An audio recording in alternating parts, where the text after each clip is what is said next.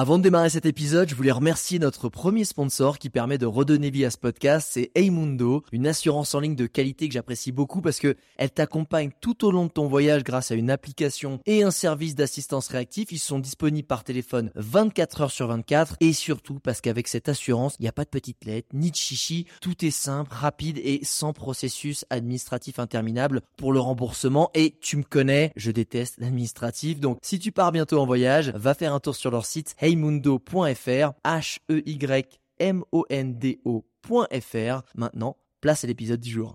Regarde-moi ça J'ai l'impression de faire la dégustation. Ouh ça c'est de la vie Ah c'est magique cet endroit C'est absolument dément. Le spot est juste incroyable. Ça joue vraiment à quelques centimètres. On va s'enfoncer un peu dans la forêt. Non, ok, bon, ok. Tout le monde est absolument gentil. C'est ça la vie. Bonjour internautes et bienvenue dans ce nouvel épisode de Je t'emmène en voyage et aujourd'hui euh, bah, c'est un podcast un peu particulier parce que je t'emmène en Asie mais l'invité aujourd'hui c'est mon cousin et euh, c'est mon cousin André. Comment ça va André? Ça va, ça va. Et toi? Eh ben écoute ça va très bien. En fait alors internaute faut que tu comprennes que mon cousin c'est le genre de mec quand tu lui envoies un message il te répond peut-être et deux semaines après. Sauf qu'il y a quelques années il, il m'a envoyé un message il m'a dit salut est-ce que ça dit de déjeuner ensemble? Et j'ai dit, oula, déjà il n'y a jamais de messages qui vont dans ce sens-là, c'est toujours en réponse, c'est jamais en proaction. Donc j'ai dit ouais, avec grand plaisir. Et là, il m'a raconté que il avait envie, que tu avais envie euh, de partir euh, en voyage et tu avais envie de partir sur un gros trip en Asie. Est-ce que, est-ce que tu peux nous expliquer euh, pourquoi tu es parti en voyage, que, pourquoi à ce moment-là de ta vie tu avais besoin de partir en voyage? Et finalement qu'est-ce que tu qu'est-ce que allais chercher? Alors, euh, la situation à l'époque, c'était, euh, je pense, comme beaucoup de monde qui euh, décide de partir un, un jour, c'était qu'il y avait un gros changement dans ma vie. En l'occurrence, j'avais eu une histoire longue avec ma copine de l'époque, Ouais. et ça s'était terminé. Et j'étais, comment dire, j'étais parti dans une voie très plan-plan, euh, avec une vie sur les rails, euh, l'appartement, la vaisselle Ikea et tout le merdier. Ouais. Et donc cette histoire s'est finie, ce qui était en fait très bien parce que c'était euh, voilà c'était la fin de l'histoire, il n'y avait pas de ni de regret ni rien. Ouais. Mais c'est posé la question euh, est-ce que c'est vraiment euh, le genre de vie que je veux? Est-ce que j'ai fait ça par défaut parce que tout simplement c'était le, le modèle ambiant que je voyais autour de moi? Bien sûr. Et donc j'avais toutes ces interrogations et comme toi t'étais parti en tour du monde. Euh, dans mon interrogation, je m'étais demandé, bah tiens, euh, ça fait partie des options potentielles de aussi euh, faire ce voyage quelque part dans, dans- sur un autre continent, Mhm. sachant que à la base, euh, j'avais pas du tout l'esprit de voyageur. Ah non, je confirme, pas du tout. C'était Ah. plutôt l'esprit, l'esprit exploration de, du salon et peut-être même euh, de, de la salle de bain. Mais déjà, c'était, c'était. Déjà ça- la salle, la salle de bain, déjà c'était déjà une petite aventure déjà. Bah, parce que c'était plus le lavabo de la cuisine, tu vois, d'habitude. Et donc, euh, et donc c'est pour ça que je t'avais demandé ce déjeuner pour te, te, te demander conseil parce que j'étais un petit peu flippé en fait à l'idée de, de partir. Justement, Euh, pourquoi C'est quoi qui te, à ce moment-là, qui te disait, pour, bon, je, je vais entamer un nouveau chapitre, peut-être une nouvelle vie, ou en tout cas, j'ai besoin de trouver des réponses. Euh, T'as peut-être envie d'explorer la piste du voyage, mais qu'est-ce qui te potentiellement, te, comme tu dis, te faisait flipper par rapport à ce thème-là, c'est cette potentielle voie-là Euh, ce qui me faisait flipper, c'est que, on va dire, je, je pensais que ça ne correspondait pas du tout à ma personnalité. D'accord. Qui, je- qui, qui était quoi par rapport à ce que Pas très casanier, euh, très pantouflard. euh, à peine je partais en vacances en fait. Ouais, ouais. euh, même pendant les périodes de vacances traditionnelles, parce Ouais. qu'à l'époque j'étais employé. Ouais. Euh, ça me disait rien de partir en vacances. D'ailleurs, c'est toujours le cas euh, quand c'est des vacances organisées, euh, les tours euh, opérateurs, etc. Ça m'intéresse toujours pas, mais Mhm. je, j'imaginais pas d'alternative vraiment à ça. Uh-huh. J'avais également vu tes vidéos, bah, parce que t'étais parti avant moi. Ouais. J'avais vu tes vidéos et quand je voyais ce que tu faisais, je me disais mais non, mais ça c'est pas du tout pour moi. Je, je peux, je, je pourrais jamais faire ça. Ça me correspond pas, etc. Et en fait, je me souviens d'ailleurs quand euh, quand on avait déjeuné ensemble, moi, ma première idée qui était une très mauvaise idée, c'était de partir euh, seulement trois mois et de rester euh, aux Philippines, genre en mode glandage sur une plage pour prendre le temps, quoi. Donc le plan en fait qui n'est euh, qui bah qui est euh, complètement pourri parce que En fait, tu- tu, remplaces ta salle de bain avec juste tu mets des cocotiers dedans en fait. C'était un peu pareil. Exactement, exactement. Je voulais retrouver le modèle où en fait je bouge pas, sauf que je voulais le faire à un endroit où il y avait du soleil et puis euh, et puis une- euh, la plage quoi. Ouais. Euh, donc c'était euh, forcément une très mauvaise idée après coup quand j'y repense ça me fait ça me fait un peu sourire parce que forcément euh, rester trois mois sur une trois trois mois sur une plage en fait bah forcément tu vas te faire chier. Je pense qu'au bout de deux semaines tu vas péter un câble. Alors, au bout de deux minutes déjà, tu commences à regarder ce qui se passe un peu autour. Ouais deux minutes. Quoique toi, passe quoique toi, t'es, t'es quand même un gros fan de lecture. Donc t'as quand Ouais. même ce côté apaisant qui, qui est important pour toi parce que tu peux pratiquer des choses que t'aimes. Ouais, c'est vrai. Mais même avec de beaucoup de lectures, bon, déjà quand tu pars, tu pars emmener 15 millions de livres. Non, c'est chiant. Euh, J'avais quand même amené euh, une liseuse, il me semble à l'époque.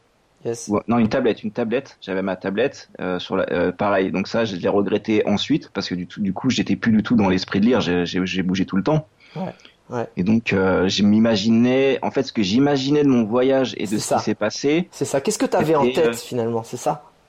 Euh, bah, c'était un peu difficile de me projeter, mais euh, j'imaginais rester longtemps dans des endroits parce que je connaissais ma personnalité. Ce qui s'est passé d'ailleurs au Laos, quand même, faut le préciser. Au. Laos, je suis resté euh, trois mois en tout dans le pays et deux Sur les mois six. Sur les six, c'est ça? Sur les six. Je suis resté la moitié du temps au Laos. D'accord. On y reviendra après, tu vas voir. On y reviendra parce que le Laos, c'était quand même, bah, c'est la, la plus grosse part de, de mon voyage et c'est aussi mon énorme coup de cœur d'Asie du Sud-Est, quoi. Yes. Mais donc, ce que j'imaginais, oui, euh, j'avais un peu de mal à me projeter. C'était un peu l'inconnu, c'était l'aventure, euh, c'était. euh, Mais je pense, en fait, j'ai découvert des aspects de moi-même euh, bah, qui depuis, euh, enfin, qui ont changé ma vie en fait, parce que tu m'imaginais casanier, etc. Ouais. Et depuis ce voyage, en fait, bah, j'ai pas arrêté d'aller à l'étranger. J'ai vécu tout le temps à l'étranger et, euh, Et et je vois plus revenir à l'état d'avant, quoi. Même si forcément, j'ai moins bougé que certains voyageurs, parce Ouais. qu'il y y a des voyageurs qui voyagent à un rythme assez effréné. ouais.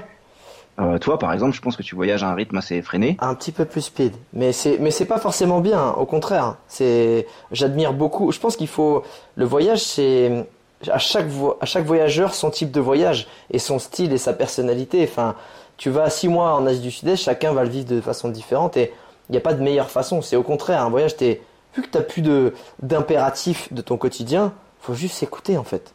Et moi, ce que j'ai trouvé génial, c'est que quand t'as décidé de te dire, putain, waouh, ici ça me correspond, je bouge pas pendant trois mois, ben, c'est que ça répondait à un besoin aussi, tu vois.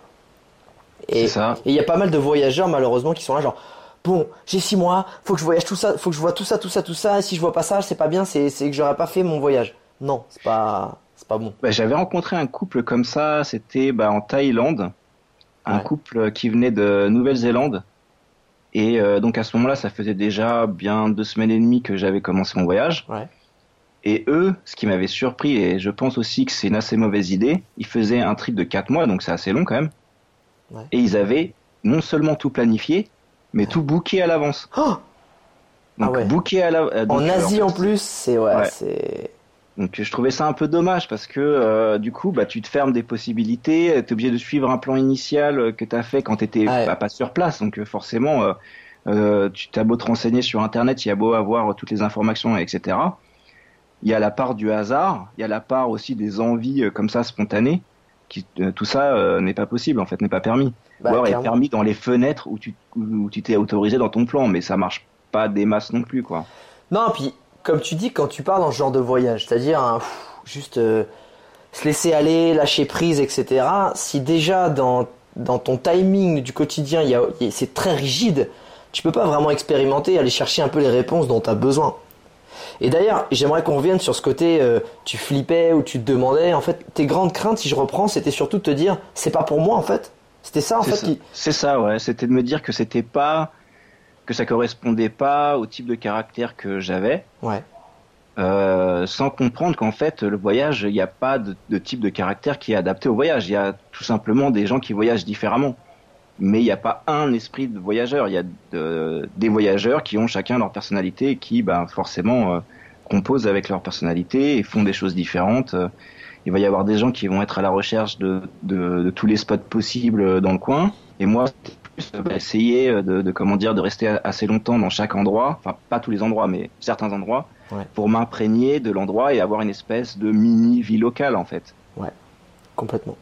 Complètement. C'est, je pense que le voyage, faut le voir comme un grand terrain de jeu où chacun va s'amuser à sa façon, en fait. Quand je dis s'amuser, c'est toujours dans le respect des, coutumes locales. On est d'accord, on fait pas n'importe quoi. hein. C'est pas, c'est pas yalla.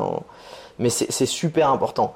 Justement, à partir du moment où tu avais ces peurs-là, est-ce que et que tu t'es quand même, parce que tu t'es quand même lancé dans cette aventure. Moi, j'essaie de te dire déjà, tu pars pas trois mois, tu pars six mois, et encore, quand tu m'as dit six mois, je t'ai dit, pars un an. Je t'assure, parce qu'au bout de six mois, tu seras en jambes, mais ça va être dur de rentrer. T'es parti six mois, mais comment ça s'est passé clairement? Donc un mec qui part, qui part quand même malgré certaines craintes, certains doutes, etc. Mais tu vas quand même, ça c'est fort. Comment s'est passé le premier jour? Ou les, les premiers jours ou la première semaine? Que- Comment ça s'est Comment s'est passé le départ? Avec tout ça que t'avais tout, tout ça en tête Alors le tout premier jour, quand j'ai pris l'avion, Direction? je direction euh, Bangkok, Yes. avec une escale à Ho Chi Minh, si je me souviens bien. Ok. Mais euh, c'était bon, c'était juste une escale. Ouais. J'y suis retourné après, mais donc là, pour le coup, c'était une escale. Euh, quand je suis parti, je pense que j'étais le jour de mon départ, j'étais déjà euh, préparé psychologiquement. Mhm.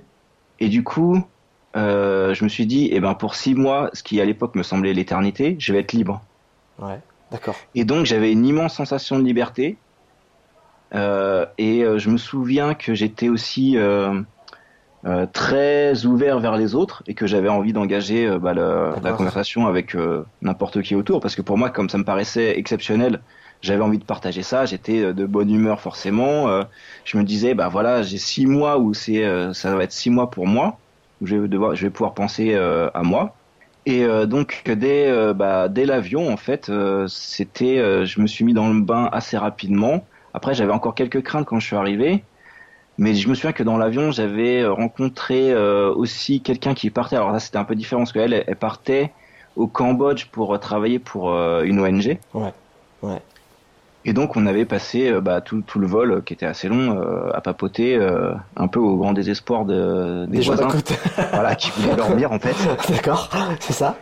Mais comme euh, j'étais un peu surexcité bah, par par cette expérience, euh, je, me- je bah oui du coup je j'avais attrapé la voisine d'à côté pour parler et puis elle était contente aussi parce que c'était euh, aussi je pense pour elle bah, la première fois qu'elle partait en Asie et puis en plus elle, elle s'est installée là-haut pour pour travailler donc c'était euh, et je me suis mis assez vite dans le bain dans, du point de vue euh, comment dire euh, bah ça y est, les barrières sont tombées. maintenant, je fais un peu ce que je veux dans le sens où je vais où je veux. Euh, je suis mes envies. Personne qui est là pour me casser les couilles d'aller euh, faire la vaisselle, de ranger le truc, de rendre tel projet, d'envoyer tel email. C'était, euh, c'était un peu ça. C'était juste, taisez-vous. C'est surtout ça en fait. C'est surtout ne pas avoir de boss, par exemple, ou de client ou machin. en fait, c'est les contraintes qui se lèvent. C'est des contraintes sur le planning qui se lèvent Ouais. et, qui- et qui te permettent d'envisager ben un peu tout ce que tu peux faire, même si j'avais pas beaucoup d'idées. Euh, euh, quand je suis parti, j'avais pas beaucoup d'idées de, de ce qui allait se passer. Hein. C'était Ouais. juste que j'avais un énorme sentiment de libération. Ouais. Ce qui est déjà pas dégueu, quand même, pour Ce qui est- commencer. Ce qui est, ce qui est très Ah, bien. Ce qui est très très bien. sympa, hein. Et euh, donc quand je suis arrivé, là, je suis arrivé à Bangkok. Et, là, euh, et là, ça a dû être une belle claque quand même. Le mec sort pas de sa salle de bain, il arrive à Bangkok, quoi. Genre, euh, il y a des niveaux dans tous les sens, au niveau des bâtiments, des autoroutes, ça gueule, c'est du tuk-tuk, ça klaxonne, ça sent bon, on a envie de manger de partout. Qu'est- Qu'est-ce qui s'est passé il là fait, il faisait chaud. Il fait, il faisait fait très, très chaud, 72 une 000 chaleur degrés de pourcentage d'humidité. Alors la première nuit, en fait, j'avais réservé dans un hôtel quand même. Ah, le mec. la c'était une transition. Bon, c'était une transition rapide. C'était une transition rapide mais douce parce que j'avais euh, booké dans un hôtel, je sais plus lequel, qui était assez haut de gamme, avec la clim, etc. et le machin. mec, d'accord. Safe, on l'a joué safe le jour, premier euh, soir. c'était safe. Donc dès le deuxième jour, j'ai dû chercher une guest house. Ouais. Et donc je me souviens que comme j'étais parti en mode bah voilà maintenant euh, ça va être euh, la débrouillardise et je sors de ma zone de confort, je m'étais donné comme pari de ne jamais prendre le taxi ni les tuk-tuk. Ah, beau gosse. Parce qu'à Bangkok, mon pote, euh, pour lire en taille, c'est chiant. C'est chiant ouais, c'est très très chiant.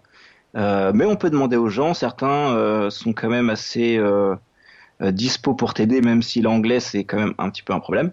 Ouais. Donc j'avais fait de l'aéroport déjà j'étais j'étais venu en métro Ouais, parce qu'il y y a un métro. exact. Et ensuite, je pense que j'avais pris le bus. Ah. Et à, part- Et, euh, C'est dans bien le joué, bus, c'est bien joué. le bus, c'est c'est c'est euh, c'est un peu euh, c'est un peu la comment dire, c'est La loterie. c'est la loterie exactement. Ah ouais, moi je, ouais, je vois très bien. Parce qu'en plus, j'avais demandé à des gens qui montaient dans le bus si c'était la bonne direction.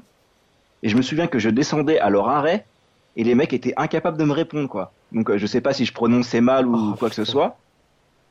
Et quand j'ai vu qu'ils descendaient à mon arrêt, je m'étais dit, mais en fait, bah, euh, ils sont nuls, c'est pas possible. Parce que là, j'ai demandé, j'ai demandé En l'endroit fait, où il te ils suivait toi. En fait, il te suivait toi. Ah, mais tu vas où toi? Parce que nous, on te suivait. En fait, c'est- mais c'était détail, hein. mais en fait, euh, quand même, euh, mais en fait, c'est un truc normal, mais quand, quand t'es en voyage, souvent tu te déplaces avec des cartes. exact. C'est des petites cartes qu'il y a dans les, dans les guides, soit, soit le Lonely ou soit le, le guide du routard ou peu Soit importe. Google Maps, euh, si tu l'as en local. Euh, les Google Maps. Bon, moi, j'ai voyagé sans smartphone aussi, mais d'ailleurs, j'ai toujours pas de smartphone, mais je, je voyageais sans smartphone, donc j'avais pas de. Oui, internaute, Euh, mon cousin est un extraterrestre, j'ai une famille assez hors norme et j'en suis assez fier. et ça, non, mais ça, parce que il y a un côté aussi où, surtout aujourd'hui, ton smartphone, c'est un peu le lien qui te rattache aussi à toutes tes obligations. Les obligations de donner des nouvelles à des gens, les obligations de, ah bah attends, t'es parti, mais on a, on a oublié de te demander ça, te ceci, te cela. Au moins, le fait d'avoir, de pas avoir de téléphone, quand tu veux te plonger dans le voyage et tu veux te plonger dans, surtout dans une, euh, dans quelque chose d'initiatique, c'est une bonne façon de vraiment le faire si t'as pas de téléphone ou si tu le ranges profondément dans ton sac et que tu l'utilises sporadiquement pour des choses vraiment précises. C'était ça aussi. Bon, euh, pour le téléphone, c'est une philosophie que j'ai en général, parce que je veux pas être, euh, comment dire, perturbé ou euh, quand je sors, je veux pas avoir sans arrêt des notifications qui me, Yes, qui, qui détournent mon attention. yes. Mais là, en l'occurrence, bah, ça, ça allait bien avec le voyage parce que du coup, quand je sortais et que tout était dans mon sac, bah, j'étais vraiment euh, dans la ville ou à l'endroit où j'étais. J'avais rien qui, euh, qui me rattachait euh, Ah, à la France. euh, donc j'étais en, en immersion totale, on va dire. Ouais, dès, que je, dès que je prenais mon sac, c'était parti. C'était le bordel. Et, Et- donc je m'en souviens que j'avais euh, donc euh, j'avais cette, cette euh, chambre à l'hôtel Ouais. Qui était du côté, euh, je crois, du côté du centre euh, du quartier des affaires de Bangkok, donc euh, encore un petit peu moderne, encore tu vois un petit Ah, peu encore un peu safe, encore un peu safe, voilà. voilà un peu safe. Et je m'étais déplacé du côté de Khao San Road. Alors c'était pas sur Khao San Road, c'était Ah, on peu arrive dans le dur. On a... c'était un peu plus loin, mais pas si loin que ça. Ça devait être, je sais pas, à 500 mètres de Khao San Road. Ouais. Pour, euh, pour ceux qui ne sont jamais allés en, en Thaïlande, Khao San Road, c'est la grosse rue très touristique avec beaucoup de bars, beaucoup de boutiques euh, euh, de, de Bangkok. Et donc il y a de tout. Il y a du, il y a le bien comme le malin ici dans cette rue. Comme le malin, exactement. Le malin est, est présent dans ce dans cette rue. Donc ne dors pas. Si un jour tu vas à Bangkok, vas-y, mais ne dors pas dans cette rue. C'est et essaie de d'éloigner un peu parce que le soir c'est le malin est présent. Voilà. Bah, c'est ce qu'on m'avait conseillé aussi, bah, de, de, de prendre quelque chose qui soit pas très loin de Khao San Road, parce que c'est là où c'est animé, etc. Effectivement. qui soit pas la, la guest house ne soit pas dans Khao San Road. euh, C'est euh, c'est un peu dé- décrit comme le sas de transition pour euh, ceux qui arrivent et qui arrivent en Asie, parce que du coup à Khao San Road il y a beaucoup beaucoup de backpackers. Ouais. Et il y a quand même très peu de chances de rencontrer euh, des tailles euh, dans Chaos and Road. Ou si tu vas, enfin, on va rencontrer des tailles, mais ça va être des gens qui vont te vendre bah, les scorpions sur les, les, les, les bâtonnets ou les trucs euh, ultra touristiques. euh, ceux qui veulent t'emmener dans des shows, euh, pas forcément euh, C'est ça. Plutôt voilà. dénudé, plutôt dénudé. plutôt dénudés, exactement. Donc tu, y c'est plutôt le, le, le genre de personnes qui vont t'aborder quand tu es sur Chaos and Road ou des backpackers. Donc, je m'étais un peu éloigné, j'avais eu raison. Je crois que c'est quelqu'un que tu connais bien qui m'avait conseillé la guest house. Ah ouais, c'est qui? Bah, c'est, euh, je pense que c'est quelqu'un que tu connais très bien. Ah d'accord, ok. Ah oui, d'accord, ok. Et, euh, Et, euh, et du coup, c'était une bonne, c'était une bonne reco? C'était une très bonne recommandation. Malheureusement, je me souviens plus du nom. Ah mince. Le mec, il fait, il fait un gros teaser sur sa petite guest house, pas loin de Kaosan, avec des petits trucs machin, mais, mais, je ne me souviens plus du nom. Donc, ça sera, euh, bah voilà. Restera sera, et ce sera la petite guest house qu'il faut trouver. Exactement. Et- il y avait un rooftop sur cette, euh, dans cette guest house qui Ouais. était assez magique. Parce que bizarrement, euh, personne n'y allait. Je pense que les gens n'étaient pas forcément au courant qu'il y avait ce rooftop avec Ah. une vue, euh, une très bonne vue. D'accord. Donc le mec continue à dire que c'est génial sans donner l'endroit. Et ça, c'est super. Euh, je me souviens que j'avais euh, euh, lié d'amitié très rapidement avec le- une partie du staff. Ok.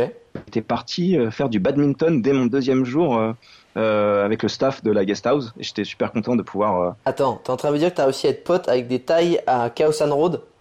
En deux jours, ouais. Ah ouais, alors là, là déjà le mec, il y a du respect parce que le mec a jamais voyagé dans un sac à dos et il arrive à se faire pote avec des tailles Chaos and Road qui sont plutôt orientées. Je vais te prendre de l'argent et voilà, t'as un portefeuille. Mais comme quoi, tu vois, quand on est focus sur l'instant présent et qu'on est on est ouvert d'esprit, bah même à Kaosan, on peut faire des super rencontres. Ouais, c'est ça. En fait, le truc qui avait déclenché euh, bah, cette connexion, c'est que j'ai vu qu'il y avait une guitare euh, posée dans un coin de la guest house. Ouais. Et je dis ah bah tiens, je peux je peux je peux emprunter la guitare et jouer. Il y avait une des filles du staff qui m'avait demandé, euh, qui avait sorti un book avec euh, plein de chansons, m'avait Ambiance demandé karaoké. ah tu peux euh, Ambiance tu- karaoké. exact- exactement ambiance karaoké. Et comme les tailles sont fans de karaoké, C'est ça. des fois il ferait mieux de ne pas chanter parce que des fois c'est horrible hein, dans les bus quand il y a tout le monde qui chante faux euh, Ah bah. et que toi tu veux dormir. Bon, mais c'est un mais peu c'est ça le truc. Ouais, mais c'est c'est c'est c'est ta vengeance, c'est ton châtiment du vol Paris-Bangkok où tu as tchatché euh, toute la nuit quand il y a des gens qui voulaient dormir. C'est ça, c'est ça, c'est le karma. C'est tout. C'est un retour de karma. Exactement. Mais là, en l'occurrence, ça m'avait donc permis bah, de, de faire connaissance avec, euh, avec cette euh, fille du, du staff. Et puis, euh, le lendemain, donc j'étais resté trois jours, je crois, dans cette guest house. Ouais. Et le lendemain, elle m'avait dit, bah, tu veux aller jouer au badminton avec mes amis et moi Et moi, j'avais dit, bah oui, bien sûr. Ah génial. Et du coup, on était parti, parti faire une petite partie de badminton. Est-ce que est-ce que c'est à ce moment-là que tu t'es senti à l'aise dans le voyage parce que entre le moment où tu t'es chez toi et tu te dis euh, ok j'y vais mais bon je c'est totalement l'inconnu je sais pas ce qui m'attend et le moment où tu dis ah je suis en train de vivre un truc bien là je suis cool je me sens à l'aise je me sens euh, là où je dois être c'est à ce moment-là ou c'est arrivé encore un peu après? Non, ça arrivait après, parce qu'à ce moment-là, en fait, ce que je faisais, ça a duré à peu près deux semaines ou deux semaines et demie. ouais Et c'est là où c'est, c'est, euh, pour revenir à ta question euh, euh, sur ce, ce qui me faisait peur, Ouais. C'est que pendant deux semaines, je bookais à l'avance euh, pour les prochains jours. d'accord ok En général, je faisais la veille ou l'avant-veille. d'accord Et je bookais, euh, voilà, je bookais là où j'allais dormir en fait. Mhm. Et euh, j'ai arrêté parce que déjà j'ai vu que les autres ne le faisaient pas. pour commencer. Et en et, plus, et qu'en plus tu peux pas, pas négocier potentiellement en plus t'es Déjà près tu, de peux, déjà, tu peux pas négocier, tu vas payer un peu plus cher. Et quand j'ai vu la facilité avec laquelle on peut trouver euh, un logement, euh, ou, euh, enfin dans une guest house dans la plupart des villes, ouais du coup, je me suis plus inquiété, inquiété. Et je pense que c'est là où vraiment j'ai commencé à mettre dans le bain, d'être vraiment dans l'instant présent. C'est-à-dire que du coup, je me souciais plus de booker pour les jours suivants. Je me contentais d'aller sur place. Et je me disais de toute façon, au pire, au pire, euh, bah voilà, tu passes une nuit dehors, c'est le pire qui te peut arriver. Ça m'est jamais arrivé. Hein. Et Mais, c'est euh, non mais il faut comprendre que ce scénario-là n'arrive jamais en fait. Ouais. À moins que tu sois bourré, que tu aies vomi partout dans ta guest house et que tu te sois fait virer, ce qui Mais peut même comme ça, arriver. Même comme ça, tu vas à celle de de- d'à côté. Je Ouais. pense qu'il n'y a pas de problème. Bonjour, tu, tu te laves un peu la gueule et c'est bonjour, euh, je suis arrivé un peu tard ce soir. Donc ouais, c'est- c'est vraiment exactement ça le scénario. C'est peu importe où tu vas dans le monde, à part peut-être dans les pays occidentaux où ça va être euh, euh, bah, plus des hôtels, c'est moins des petites guest houses, c'est moins des, des, enfin, des, des auberges de jeunesse, il y en a quand même moins, que ce soit les États-Unis, Canada, Australie, France, etc. Et encore, il y en a de plus en plus parce qu'il y a de plus en plus de jeunes qui voyagent en sac à dos. Euh, tu peux y aller à l'arrache, quoi. Tu peux y aller. Et c'est vraiment cool. euh, en Europe, ça, je pense que je le conseillerais pas forcément non plus, surtout dans les grandes villes, on va dire. Bah, dans les grandes villes et dans les, les mois style euh, juillet-août, parce que bah il y a tous les gens du monde entier qui viennent en Europe et ça peut vite être euh, sur, enfin en fait euh, blindé en fait. Bah, c'est ça. Je, je, je prends juste l'exemple de Hambourg, là où je vis actuellement, Ouais. et je sais que les guest houses, euh, enfin les guest houses, les, euh, les auberges de, de jeunesse à Hambourg, Ouais. euh, si c'est pendant l'été, il faut booker, parce qu'il y a des chances que ça soit plein. Ok. Surtout les bonnes, j'imagine. Surtout les bonnes, mais en, a, en plus il n'y en a pas tant que ça, tant que ça, hein, depuis qu'il y a quand même Airbnb qui est en place, Ouais. il n'y en a pas non plus euh, des masses. Ok. Mais après, bon, c'est Hambourg, hein, donc c'est la deuxième ville d'Allemagne en termes de population. Ah ouais. C'est une très grosse ville. Ouais. Et euh, je pense que c'est un peu différent quand on sort euh, bah, des, des, des très grosses villes, quoi. Ouais, d'accord. Ouais, d'accord. Non, mais je suis d'accord. Euh, par rapport aux, aux raisons pour lesquelles justement tu étais parti au début, euh, les raisons c'était de waouh, euh, j'ai peut-être besoin de, de m'aérer l'esprit, de savoir un petit peu où je vais. Et du coup, le, la raison pour aussi pour laquelle tu as choisi le voyage pour pouvoir trouver ces réponses, est-ce que ça, et ça a très vite répondu à ça ou, ou ça a mis du temps ou ça, ça a été un long process pour trouver tu vois, te dire, ah ok, j'ai compris qui j'étais, j'ai compris de ce dont j'avais besoin. Ça a pris combien de temps sur les six mois? Alors, euh, je, en fait, je vais un peu modifier ta question parce que. Bah je vas-y, non que- mais il a pas de problème, on est entre amis, on est mal en famille, alors vas-y. hein. En fait, mon point de vue sur, euh, sur ça, c'est que si on, si on part pour se chercher et qu'on a tout le temps cette question en tête, ça marchera pas. Mhm. Même si euh, c'est ce qui motive le voyage, Ouais, je pense que cette question-là, il faut très très vite l'oublier parce que en vérité, enfin c'est mon point de vue, ouais, je pense qu'on est ce qu'on fait. d'accord. Et si euh, on se cherche, on n'est rien d'autre qu'une personne qui se cherche, puisque ce qu'on fait, c'est se chercher. J'aime bien, développe.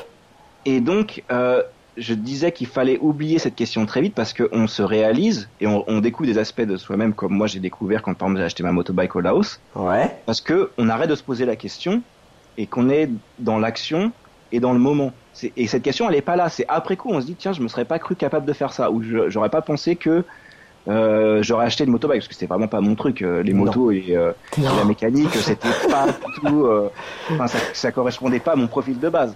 pas trop. Et donc, euh, si je pense que si on part, alors euh, forcément, on peut partir avec la question de, de, de, se, de se chercher, etc.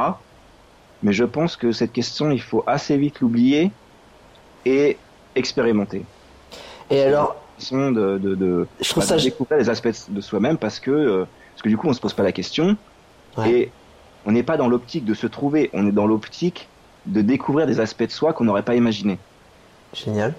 Et j'adore ce que tu dis. Franchement, je trouve que c'est l'aspect trop cool, c'est de se dire, on se réalise et on se découvre dans l'action. C'est ça. Et du coup, c'est parce qu'on va faire. Mais alors, comment t'as choisi du coup les choses que t'allais faire?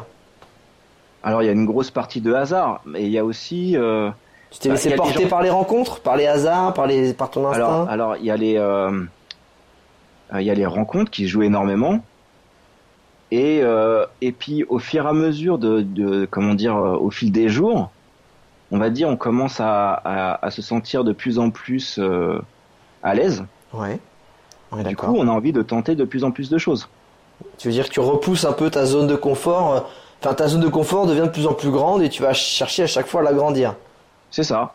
Donc au début, on est euh, très étriqué dans, dans ses euh, comment dire euh, dans ses chaussures. On se dit ah non là, je vais pas faire ça parce que j'ai un peu peur ou je sais pas où ça va m'emmener, etc. Ouais. Puis après, on prend le bus, on sait même pas c'est le bus où il va, tu vois. on verra bien où il m'emmène celui-là. Ah, il est joli. Viens, on monte dedans. Et donc, tu achètes ton ticket, on te dit bah, dans, l'autre, dans le bus que tu voulais, il y a plus de tickets. Tu fais bon, bah il y a des tickets pourquoi Ce bus-là, tu fais bon, bah allez, c'est parti, je prends ce bus-là. Génial. Et euh, ce genre de choses, euh, oui, euh, en fait, c'est tu, tu le process. De toute façon, au bout d'un moment, je pense que tu arrêtes de te poser des questions. Si tu si es en voyage long, tu arrêtes de te poser des questions parce que parce que tu as des choses à faire, quoi. Et, et, je pense que les gens qui se posent des questions, c'est un truc que j'ai remarqué, c'est que les gens qui se posent des questions, notamment celles de de se chercher, de qui je suis, etc. En général, c'est des gens qui sont au bureau. C'est pas ceux qui sont en train de voyager avec le sac à dos euh, sur le sur le dos C'est et qui sont en train de marcher, qui sont en train de- d'explorer. C'est vrai. vois, ils se posent plus la question. Ils sont, dans- ils sont dans le moment, ils sont en train de découvrir, ils sont, ils ont les yeux grands ouverts, euh, ils sont en train de se dire, euh, tiens, à quoi correspond ce monument ou, ou ce rituel que je suis en train de voir, etc. Il y a aussi, eux, il y a aussi ce phénomène de faire des choses nouvelles t'apporte des nouvelles idées en fait. Et t'as même pas besoin de chercher, c'est que le fait de sortir d'un d'un schéma quotidien qui, qui est presque sans saveur au bout d'un moment parce que tu l'as éprouvé et rééprouvé, quand t'es dans un nouveau schéma de tiens je monte là-bas, je pourrais faire ça, mais attends ce petit mec il regarde il fait des, des petits sacs à main trop stylés, mais nous on pourrait le réadapter, on pourrait faire un business. Enfin tu sais après t'as des idées de business, t'as des idées de métier, t'as des idées de formation, t'as. Mais c'est même pas que tu le cherches, c'est que tu le vois, c'est que tu, tu l'expérimentes en fait. Ouais, tu l'expérimentes et puis sans, euh, comment dire, sans même parler business, je pense que la majorité des, êtres- des, des êtres humains ont besoin d'activité. On peut pas, je, je crois pas au mythe du feignant. Je pense que c'est une part minime de la population, euh, vraiment euh, minime, Ouais. et que la plupart des gens, euh, s'ils restent à rien faire, en fait, bah, ils dépriment en fait. Ouais. Et Mais- donc, euh, et donc, bah, forcément, quand tu t'arrêtes quelque part, tu vas trouver, je pense, des activités très facilement. Je pense, par exemple, quand j'étais au Laos, dans ce village où je suis resté deux mois. Ouais. Est-ce que tu te souviens au moins de ce village? Oui, c'est en fait le nom du village. Alors le nom du village m'échappe, mais sur Oh le- non T'as pas. sur le- en fait, ça correspond au village qui est à côté de Tadlo. L'eau. La cascade, la cascade. En fait, sur sur sur les guides, c'est pas marqué le nom du village, c'est un nom en plus qui est assez imprononçable. D'accord. Euh, le Alors, tu sais village ça- est tu sais que ça leur ferait de la peine. Je leur, je dirais pas, mais ça leur ferait de la peine que tu te souviennes pas du nom du village où tu, tu es Ah, resté avec eux C'est vrai, c'est vrai. Surtout Là, plus, moi aussi, j'ai eu beaucoup de peine à partir. hein. Franchement, ça m'a, c'était euh, un peu un, un brisqueur quand euh, quand je suis parti, parce que j'étais très attaché bah, euh, aux gens avec qui je suis resté. Et puis en plus, comme j'étais devenu euh, prof d'anglais dans ce village. Ça aussi, c'est un problème. Connaissant ton niveau d'anglais. ah, bah oui, mais enfin bon, connaissant le niveau d'anglais des gens sur place, je veux dire, le prof d'anglais était encore pire que moi. Ah ouais, j'ai- Donc à la limite, euh, tu Hello. vois, autant. Mais bon, à la fin, c'est moi qui ai plus appris le, le laotien que eux l'anglais, ce qui était très bien pour moi, hein, ce qui m'a permis de- d'avoir des conversations en laotien et puis de m'intégrer encore plus vite euh, dans ce village. yes. Et euh, en fait, euh, sur les guides, le village est indiqué par le nom de la cascade la plus proche, qui est Tadlo, Ouais. et qui est une cascade très très haute et avec un magnifique point de vue quand on y monte, qui doit être au moins, ouais, qui doit bien être à 30 mètres de hauteur, je pense. C'est vers quel coin? C'est plutôt nord, milieu, sud? Non, c'est le sud, ouais. Plateau nord. Ah, Bolo. Ah, dans le plateau des Bolovènes Ouais. Oh là là, putain, j'adore, c'est ma région préférée de, du. Laos. Je te l'avais recommandé et je pensais, je pensais que t'allais accrocher, mais pas à ce point-là, effectivement. Rester deux mois, je pensais pas. D'ailleurs, je crois que c'est le moment de nous dire quel a été ton itinéraire et, et, euh, et après nous avoir dit rapidement ton itinéraire, comment tu l'as choisi en fait? Déjà, non, plutôt, comment t'as choisi ton itinéraire et quel, qu'est-ce qu'il a été dans les faits? Alors, euh, mon itinéraire, il était plus ou moins global, c'est-à-dire que j'avais une idée des pays que je voulais faire, Qui mais j'avais était pas de, j'a- qui étaient donc bah, euh, la Thaïlande, le Laos, euh, le Cambodge, le Vietnam. Je, je pensais à l'Indonésie, mais finalement j'ai pas été. Ouais. Euh, les Philippines, euh, la Birmanie, je pensais aussi, mais j'ai Ouais. pas été. J'ai un peu regretté de pas y aller. Donc, bah, ces pays-là, j'avais voilà une vague idée. Que c'était un peu dans, dans, dans les cartons qu'il fallait peut-être y aller. Voilà, exactement. Après, je voulais pas non plus faire de plan euh, extrêmement serré. J'avais plus ou moins une idée au tout début de la Thaïlande parce que je m'étais dit que j'allais euh, euh, depuis Bangkok, j'allais directement aller dans le nord. Ouais. Je voulais pas commencer par le sud et les plages et les Ambiance. etc. Ambiance stuff, coke, prostitution. Attention, Donc, voilà, enquête pas- exclusive sur le sud de la Thaïlande. C'était pas du tout ce que je cherchais. Et euh, donc je suis, je suis parti au nord de la Thaïlande et j'avais plus ou moins l'idée que j'irais au Laos. Ok. Euh, et en gros, c'était ça mon plan. J'avais euh, une liste de pays. Je savais pas ni dans quel ordre, si- ni si euh, j'allais les, vraiment les faire. Ouais. Et je m'étais dit, voilà, bon, pour commencer, je vais partir de Bangkok, je vais aller au nord de la Thaïlande, et après, je verrai si je vais en Birmanie ou au Laos. Yes. Et alors, qu'est-ce qui s'est passé? Comment t'as pris ta décision? Euh, alors, pareil, une rencontre. Euh, je suis allé fille à C'est une Shanghai. fille Ah non, pas du tout. C'est un mec. Je pense que t'es- euh, tes parents vont écouter ce podcast. Si, si tu veux faire un coming out, c'est maintenant. Non, mais ça va. Non, je pense qu'ils ont pas trop de doutes sur mes orientations. mais euh, donc j'avais, euh, été à Chiang Mai. J'ai atterri à Chiang Mai après, Ouais. euh, après m'être arrêté dans quelques villes de, de la Thaïlande Ouais. sur le chemin. Ouais. Euh, que d'ailleurs je voulais faire en train à, l'époque. Et malheureusement, à cause d'une une inondation, Ah le train était coupé entre euh, Lopburi et Chiang Mai. Donc Lopburi, c'est euh, légèrement au nord de Bangkok. Et donc du coup, j'ai pas pu y aller en train. Ah, Et j'ai fait, j'ai fait en bus. Mais par contre, j'ai fait Bangkok, euh, Lopburi en train et je conseille parce que le train, c'est, euh, bah, c'est pareil, c'est partie des modes de transport qui sont euh, utilisés par les locaux et du coup, bah, il y a une sensation d'immersion euh, assez euh, immédiate. Ouais, t'es plongé. En plus, ça, il passe vraiment à ras les bâtiments. Enfin, c'est, c'est une autre Ouais. dimension. T'es dans un autre univers. hein. C'est quand tu vois la- la- l'ambiance sécurité et les normes chez nous, tu, tu Ah, rigoles là-bas. Et non, c'est clair. T'es dans ton wagon, t'allumes la cigarette du mec qui, qui habite dans sa baraque en même temps que tu passes, quoi. Enfin, il y a une proximité assez, assez importante. Quand tu arrives vers Bangkok, ouais, c'est vrai que le train passe très très près des bâtiments. Après, quand même, donc, euh, tu peux quand même euh, euh, apprécier le paysage parce que rapidement, ben, t'es dans, euh, dans la nature, quoi. Ouais. Et euh, je crois que c'est à Lopburi, je suis plus sûr, où il y a la ville avec les singes. C'est dans celle-là. un coin de C'est Lopburi. c'est celle-là. Non, c'est celle-là, c'est Lopburi en fait. Ok. T'as tous les singes qui se baladent de bâtiment en bâtiment. C'est quand Euh, même pour qui, ça. Est, euh, qui est assez marrante. Bon, bah, c'est pareil, hein, c'est un arrêt à touristes, hein, parce qu'avec les singes. euh, Mais c'est, enfin, les singes vivent vraiment dans la ville. Ouais, En c'est pas, c'est pas, c'est pas fait pour que les touristes viennent, c'est qu'ils vivent dans la ville et du coup, ça attire les gens. c'est ça. Et j'avais vu d'ailleurs une scène euh, assez marrante. C'était euh, donc un, un commerçant euh, thaï qui euh, qui était arrivé avec son scooter. Il avait un gros pochon de pièces parce Ouais. que certainement il voulait euh, avoir du change dans, Ouais. dans, dans sa caisse. Yes. Il avait un gros pochon de, de pièces. Et à ce moment-là, il y a un singe qui est passé. qui lui a chouré le pochon de pièces. Le mec l'a regardé en- à moitié dépité et à moitié, tu sais, blasé en fait. Parce qu'à mon avis, ça devait pas être la première fois que ça arrive. Bah en fait, ok, ouais. Le gars Attends, a, mais- abandonné, a abandonné tout de suite parce que. Ah, elle l'a même pas poursuivi Ah non, il a pas poursuivi parce que le- en plus le singe est monté très rapidement Ah, sur le toit d'un bâtiment. Oh là là. Et le mec l'a regardé euh, en mode bon bah ok euh, c'est bon j'abandonne.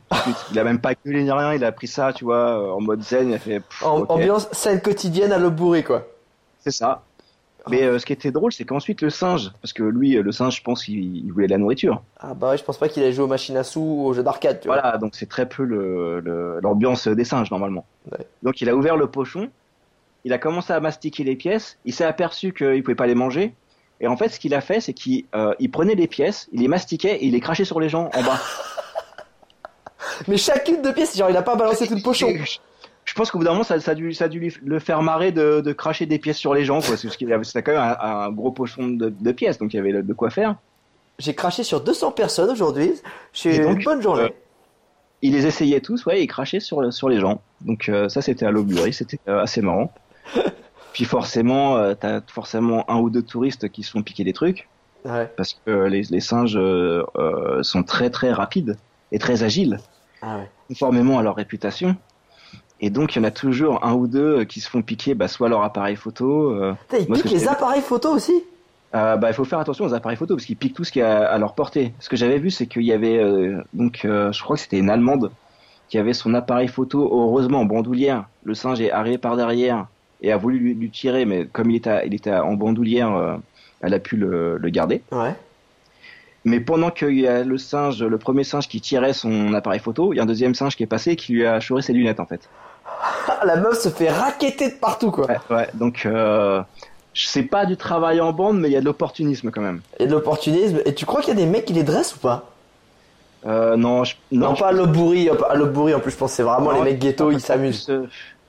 En plus, les, les tailles aussi euh, sont assez victimes de ça, donc je pense pas qu'il y ait des gens qui les dressent. Ouais. Ouais, je sais pas, hein, je sais pas, mais en tout cas de ce que j'ai vu, ça donnait pas du tout cette impression-là. hein.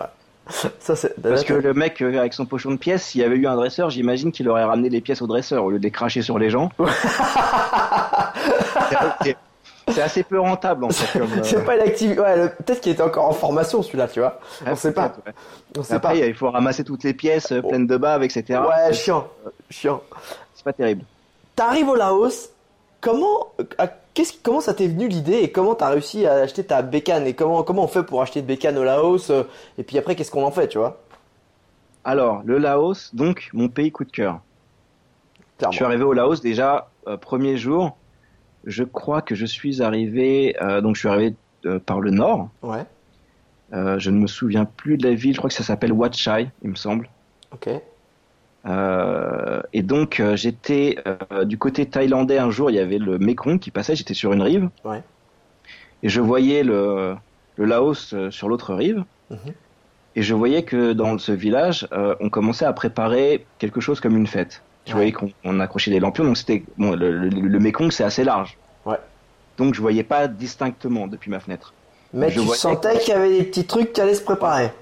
Je sentais qu'en face il y allait avoir quelque chose. Et en fait, euh, bah c'était, euh, enfin je sais pas si c'était un signe, euh, mais en tout cas je l'ai pris comme ça. C'est que je, je suis arrivé le jour où dans ce village c'était la fête des lanternes. Yes. Donc dès le premier jour, c'était assez magique. Donc je suis arrivé l'après-midi. Donc l'après-midi, forcément, bah il y a pas les lanternes. Je savais Ah, pas. Mais déjà il y avait l'ambiance du village avec euh, des tables installées euh, dans les rues, euh, des grandes tablées, les gens qui mangeaient aux tables, une ambiance assez festive. J'ai posé, en fait, en gros, j'ai posé un, un pas euh, au Laos. Ouais. Euh, j'ai discuté avec euh, une backpackeuse que je lui ai demandé une recommandation pour une guest house. Elle m'a indiqué. Ouais. J'ai posé mon sac, je suis sorti et à peu près 5 minutes plus tard, des Laotiens m'ont invité à boire de la bière avec eux sur leur terrasse. C'est bon ça. c'est là où j'ai appris qu'en fait les Laotiens, pour boire de la bière, comme il fait très chaud, mettent des glaçons dans la bière. Exactement. Ce qui peut être, ce qui peut être très surprenant euh, au début, mais c'est vrai que comme il fait très très chaud, euh, Bah. ça passe. Ça, au- au dé- on a du mal à s'y faire, mais bon, ça passe. Au Non mais au début, au début tu fais ton européen. Genre euh, tu sais quand il dit Ice Cube, des glaçons, tu fais non non non, pas mettre des glaçons.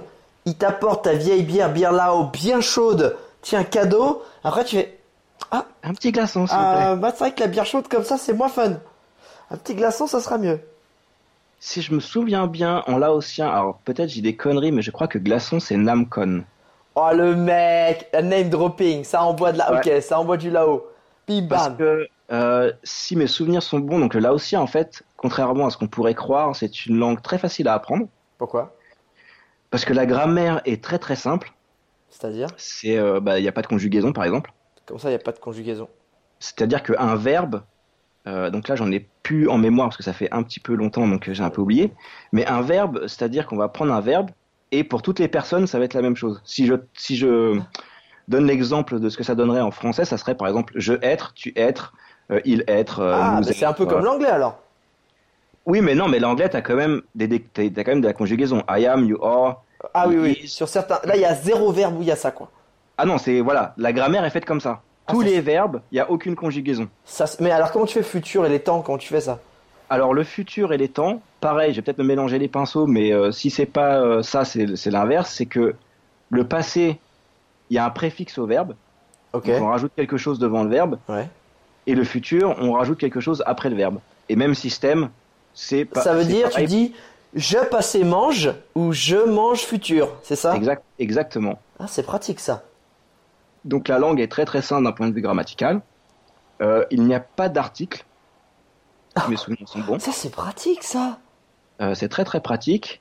Euh, et d'un point de vue du vocabulaire, la plupart des mots simples sont monosyllabes. Ah donc ouais assez, assez facile à retenir. Et les mots euh, un peu plus compliqués, en fait, sont composés de mots simples. C'est-à-dire, par exemple, l'exemple que j'ai donné, Namcon, si je me trompe pas, bon, c'est, euh, euh, ça serait quelque chose d'équivalent, mais en, en fait, ça veut dire eau, caillou. Ah ouais, d'accord. C'est ah, c'est un peu, mais c'est un peu les Américains les mecs. Batman, homme. Ouais, mais ils Homme chauve-souris. le concept très très loin. Ce qui fait que on peut apprendre, en fait, si tu connais deux mots, t'en connais trois, forcément. Ah, mais faut, ah, mais c'est faut attends, c'est comme les Pokémon, il faut savoir ce que la combinaison, ce que ça fait quand même. Ouais, faut Parce que au où, faut, eh ben en fait, ça veut dire fontaine. Enfin, tu sais, genre, euh, faut le savoir quand même. Faut savoir, mais une fois que tu le sais, c'est tellement, on va Évident. dire, euh, euh, évident et, et visuel que euh, que ça fonctionne. Je sais que l'autre mot, alors je me souviens plus de comment on, on dit, Ouais. mais en, en termes de combinaison, lait, c'était euh, téton et eau. Donc tu vois, c'est pas très dur à apprendre en fait. Excuse-moi, celle-là, je m'y attendais pas, j'étais pas prêt. Tu vois, donc tu, il faut le savoir, il faut le savoir. Bon. T'en as pas d'autres exemples comme ça alors un exemple euh, aussi euh, Ah, parlant, j'en ai pas. Ah, mais là, ça Euh, me parle bien. Et par contre, les pièces de la maison, bah, c'est pareil, ça va être euh, euh, cuisine euh, pièce, ça va être dormir euh, pièce, euh, tu vois, ça va être. Donc tout est construit comme ça. Ah, ok. La difficulté, donc parce qu'il faut euh, un prix à payer pour tout. Ouais. La difficulté du laotien, c'est que c'est une langue à, à ton. Ah merde, dans la prononciation, tout repose dans la prononciation en fait, c'est ça? Ouais. Alors en fait, c'est la façon dont tu termines le mot, ça va déterminer son sens en fait. Vu que c'est pratiquement que des mots monosyllabes, Ah ouais. euh, du coup, t'as moins de, bah, t'as moins de possibilités. Donc il faut trouver d'autres possibilités pour construire plus de mots. Et les possibilités, ça c'est avec les tons. Ouais. Et, je, et donc euh, selon la région, je crois qu'au nord c'est euh, 5 tons et au sud c'est 4, ou alors c'est l'inverse, mais c'est quelque chose comme ça. Ok. Et les tons, c'est quelque chose de très très dur à maîtriser pour euh, un occidental parce que nous, on utilise euh, les tons pour euh, l'expressivité. C'est-à-dire. Pour exprimer la colère, la tristesse, etc. euh, c'est ça. Et en plus, par exemple, une question. Nous, les questions, ça va être un ton qui monte. Une exclamation, ça va être un ton plat. Ouais. Euh, un- euh, une phrase qui se termine par un point, ça va être un ton descendant. Ouais. Et le vraiment, ce qui est très très très très dur, c'est que quand tu poses une question, Hein en tant qu'occidental, tu as envie de faire un ton montant. Ah, ah ouais, mais là tu peux pas. tu changes, tu changes le mot. Donc ça, ça c'est très compliqué. Mais heureusement, la plupart du temps, le contexte fait que les gens te comprennent. Parce que pour eux, c'est comme si tu parlais n'importe comment. hein, si Ah, tu mets pas les tons. Oui, parce que c'est. enfin, Ah c'est, c'est euh, comme ouais, c'est comme si tu prononçais un autre mot. C'est comme s'il y avait une autre syllabe en fait. Exactement, c'est comme si tu prenais ça à un autre mot. Donc eux arrivent à comprendre ce que tu veux dire parce que voilà, il s'est trompé de ton, donc en fait il voulait dire ça. Mais il y a des cas où en fait où c'est pas possible parce que notamment, et là je suis sûr, le mot euh, loin et le mot près, Oh non. ça se ça se dit caille dans les deux cas. Oh non. Il y a seulement le ton qui change. Oh non, c'est co- Et donc ça m'est arrivé quand tu plusieurs poses fois. la question. Bah oui, c'est ça. Ah le mec, question- le mec veut faire un peu le mec. euh, attends, t'inquiète, je gère. Je vais aller demander en là-haut aux locaux. Sauf que le mec, il a la réponse opposée en fait. C'est ça, et c'est assez dur de se faire comprendre, parce que même avec des gestes, des fois les gestes, c'est, on pense que c'est un langage universel, mais des fois pas du tout. Et même avec les gestes, t'as beau faire euh, euh, écarter les mains ou resserrer les mains, euh, le mec il se demande en face, mais qu'est-ce qu'il est en train de faire ce type, quoi, avec ses mains, quoi. T'es en train de me montrer un gros truc ou un petit truc, ça n'a aucun sens, quoi. Ça, c'est ma bite. Est-ce que tu peux m'indiquer la prochaine destination? Alors t'es prêt? Alors, t'es- et là, il dit, ah ouais, non, mais ça n'a rien à voir. Euh, du coup, du coup, t'as coup, ouais, d'accord. euh, mais le, le mot caille, je m'en souviens parce que c'était le mot euh, quand tu mets pas le ton qui était le plus polysémique parce que ça veut dire, si mes souvenirs sont bons, ça veut dire poulet, Ah ouais, ça veut dire blanc, la couleur blanche, ouais. ça veut ça veut dire près, ça veut dire loin, et il me semble qu'il y a encore une autre signification euh, que j'ai oubliée, mais c'était un mot qui était extrêmement polysémique, donc euh, c'était euh, avec celui-là c'était particulièrement dur de se faire comprendre. C'est vrai que si t'es au milieu de nulle part, tu demandes au mec si c'est la prochaine ville, elle est loin, et que le mec il comprend que tu lui demandes s'il y a du poulet dans la prochaine ville, Voilà, là, là t'as pas la même info. Hein, là- c'est ça. Là, là c'est compliqué. Après, tu fais des gestes avec les mains, donc le mec te dit il cherche un gros poulet en fait. c'est ça Une oie, cherche une oie. C'est ça. Et alors comment ça s'est passé justement quand t'arrives au Laos, etc. Et t'en arrivé à se dire, putain, faut que j'achète une bécane en fait. Et comment t'as fait? Alors, pour la moto, euh, du coup, ça commençait à me titiller de, de me dire, sachant que euh, j'ai jamais fait de ma vie du scooter, de la mobilette, et c'est à peine si je faisais du vélo parce que je déteste ça. Enfin, je déteste ça. Maintenant, j'en fais, mais euh, à l'époque, je détestais faire du vélo. Ouais, Donc, d'accord. ce qui était deux roues, euh, c'était vraiment pas mon truc. Mais euh, quand j'étais sur place, je m'étais dit, c'est quand même euh, un moyen de locomotion qui permet d'aller d'ex- d'explorer bien plus que les bus ou les trains. En l'occurrence, il n'y a pas de train au Laos, donc euh, voilà, c'était les bus. Ah, ah. Et j'ai rencontré un couple qui, qui, qui voyageait en moto. Et eux, vraiment, m'ont fait, bah, enfin, m'ont fait rêver avec ce qu'ils faisaient avec leur moto. Surtout qu'eux, ils l'avaient vraiment fait préparer. Ah, ok, d'accord. fait souder, des renforts, etc. Et puis des, des porte-bagages supplémentaires, euh, parce qu'ils faisaient vraiment tout leur trip en entier euh, avec leur moto. Mais c'était alors une motobike locale, c'était pas les grosses motos de trucs qu'on peut qu'on peut voir, c'est ça? eux, ils avaient, eux, ils avaient une grosse moto, euh, donc ils l'avaient acheté en Asie, hein, mais c'était un, euh, une moto de type cross, euh, ça devait Ah, être une ok. 125 ou équivalent, donc c'était déjà une, une belle moto. Ok, parce qu'il faut, ce qu'il faut savoir, internaute, c'est que ce qu'on trouve majoritairement en Asie, en Asie du Sud-Est, c'est ce qu'on appelle les motobikes.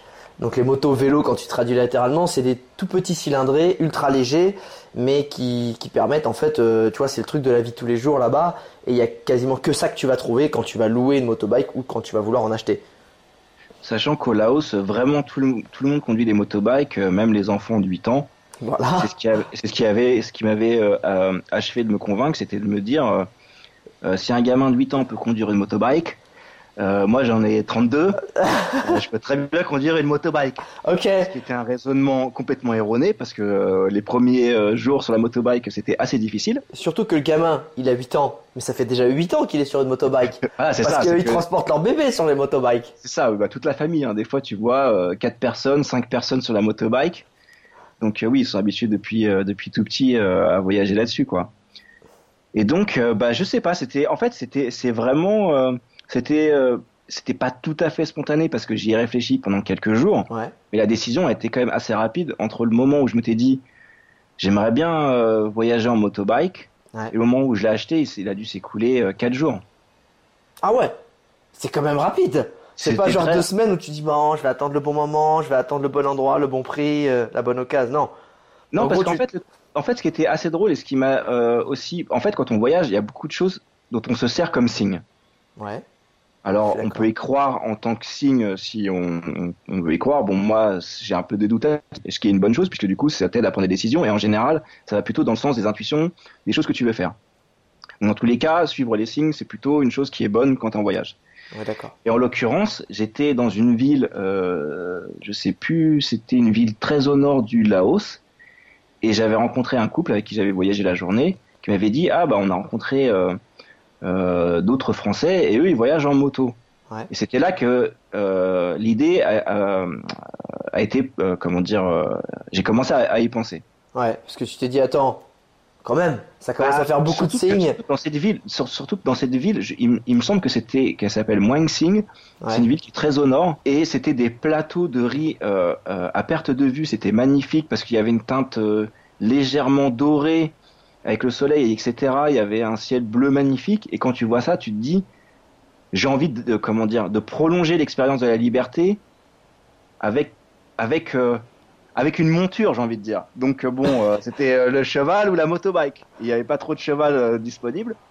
C'est ça Et comme il y avait toutes ces étendues, ces possibilités d'explorer, et à pied, on est très limité quand même. Donc c'est très bien de, de, de faire des, des balades à pied, etc. Parce que du coup, on profite vraiment. euh, on, on a l'occasion de, marcher au milieu des, des, des chandries avec euh, des, espèces de petits monticules qui servent à, à délimiter euh, les parcelles. Mhm. Donc tout ça, c'est magnifique. Mais quand on voit les étendues, on se dit, bah, j'ai envie de, j'ai envie d'explorer tout ça, quoi. Ouais, puis il y a une chose que t'as avec ta motobike, c'est que, ta moto, c'est que t'es pas soumis à des horaires aussi. Parce que tu peux être dans les champs, aller dans des coins paumés et prendre des transports qui t'y emmènent.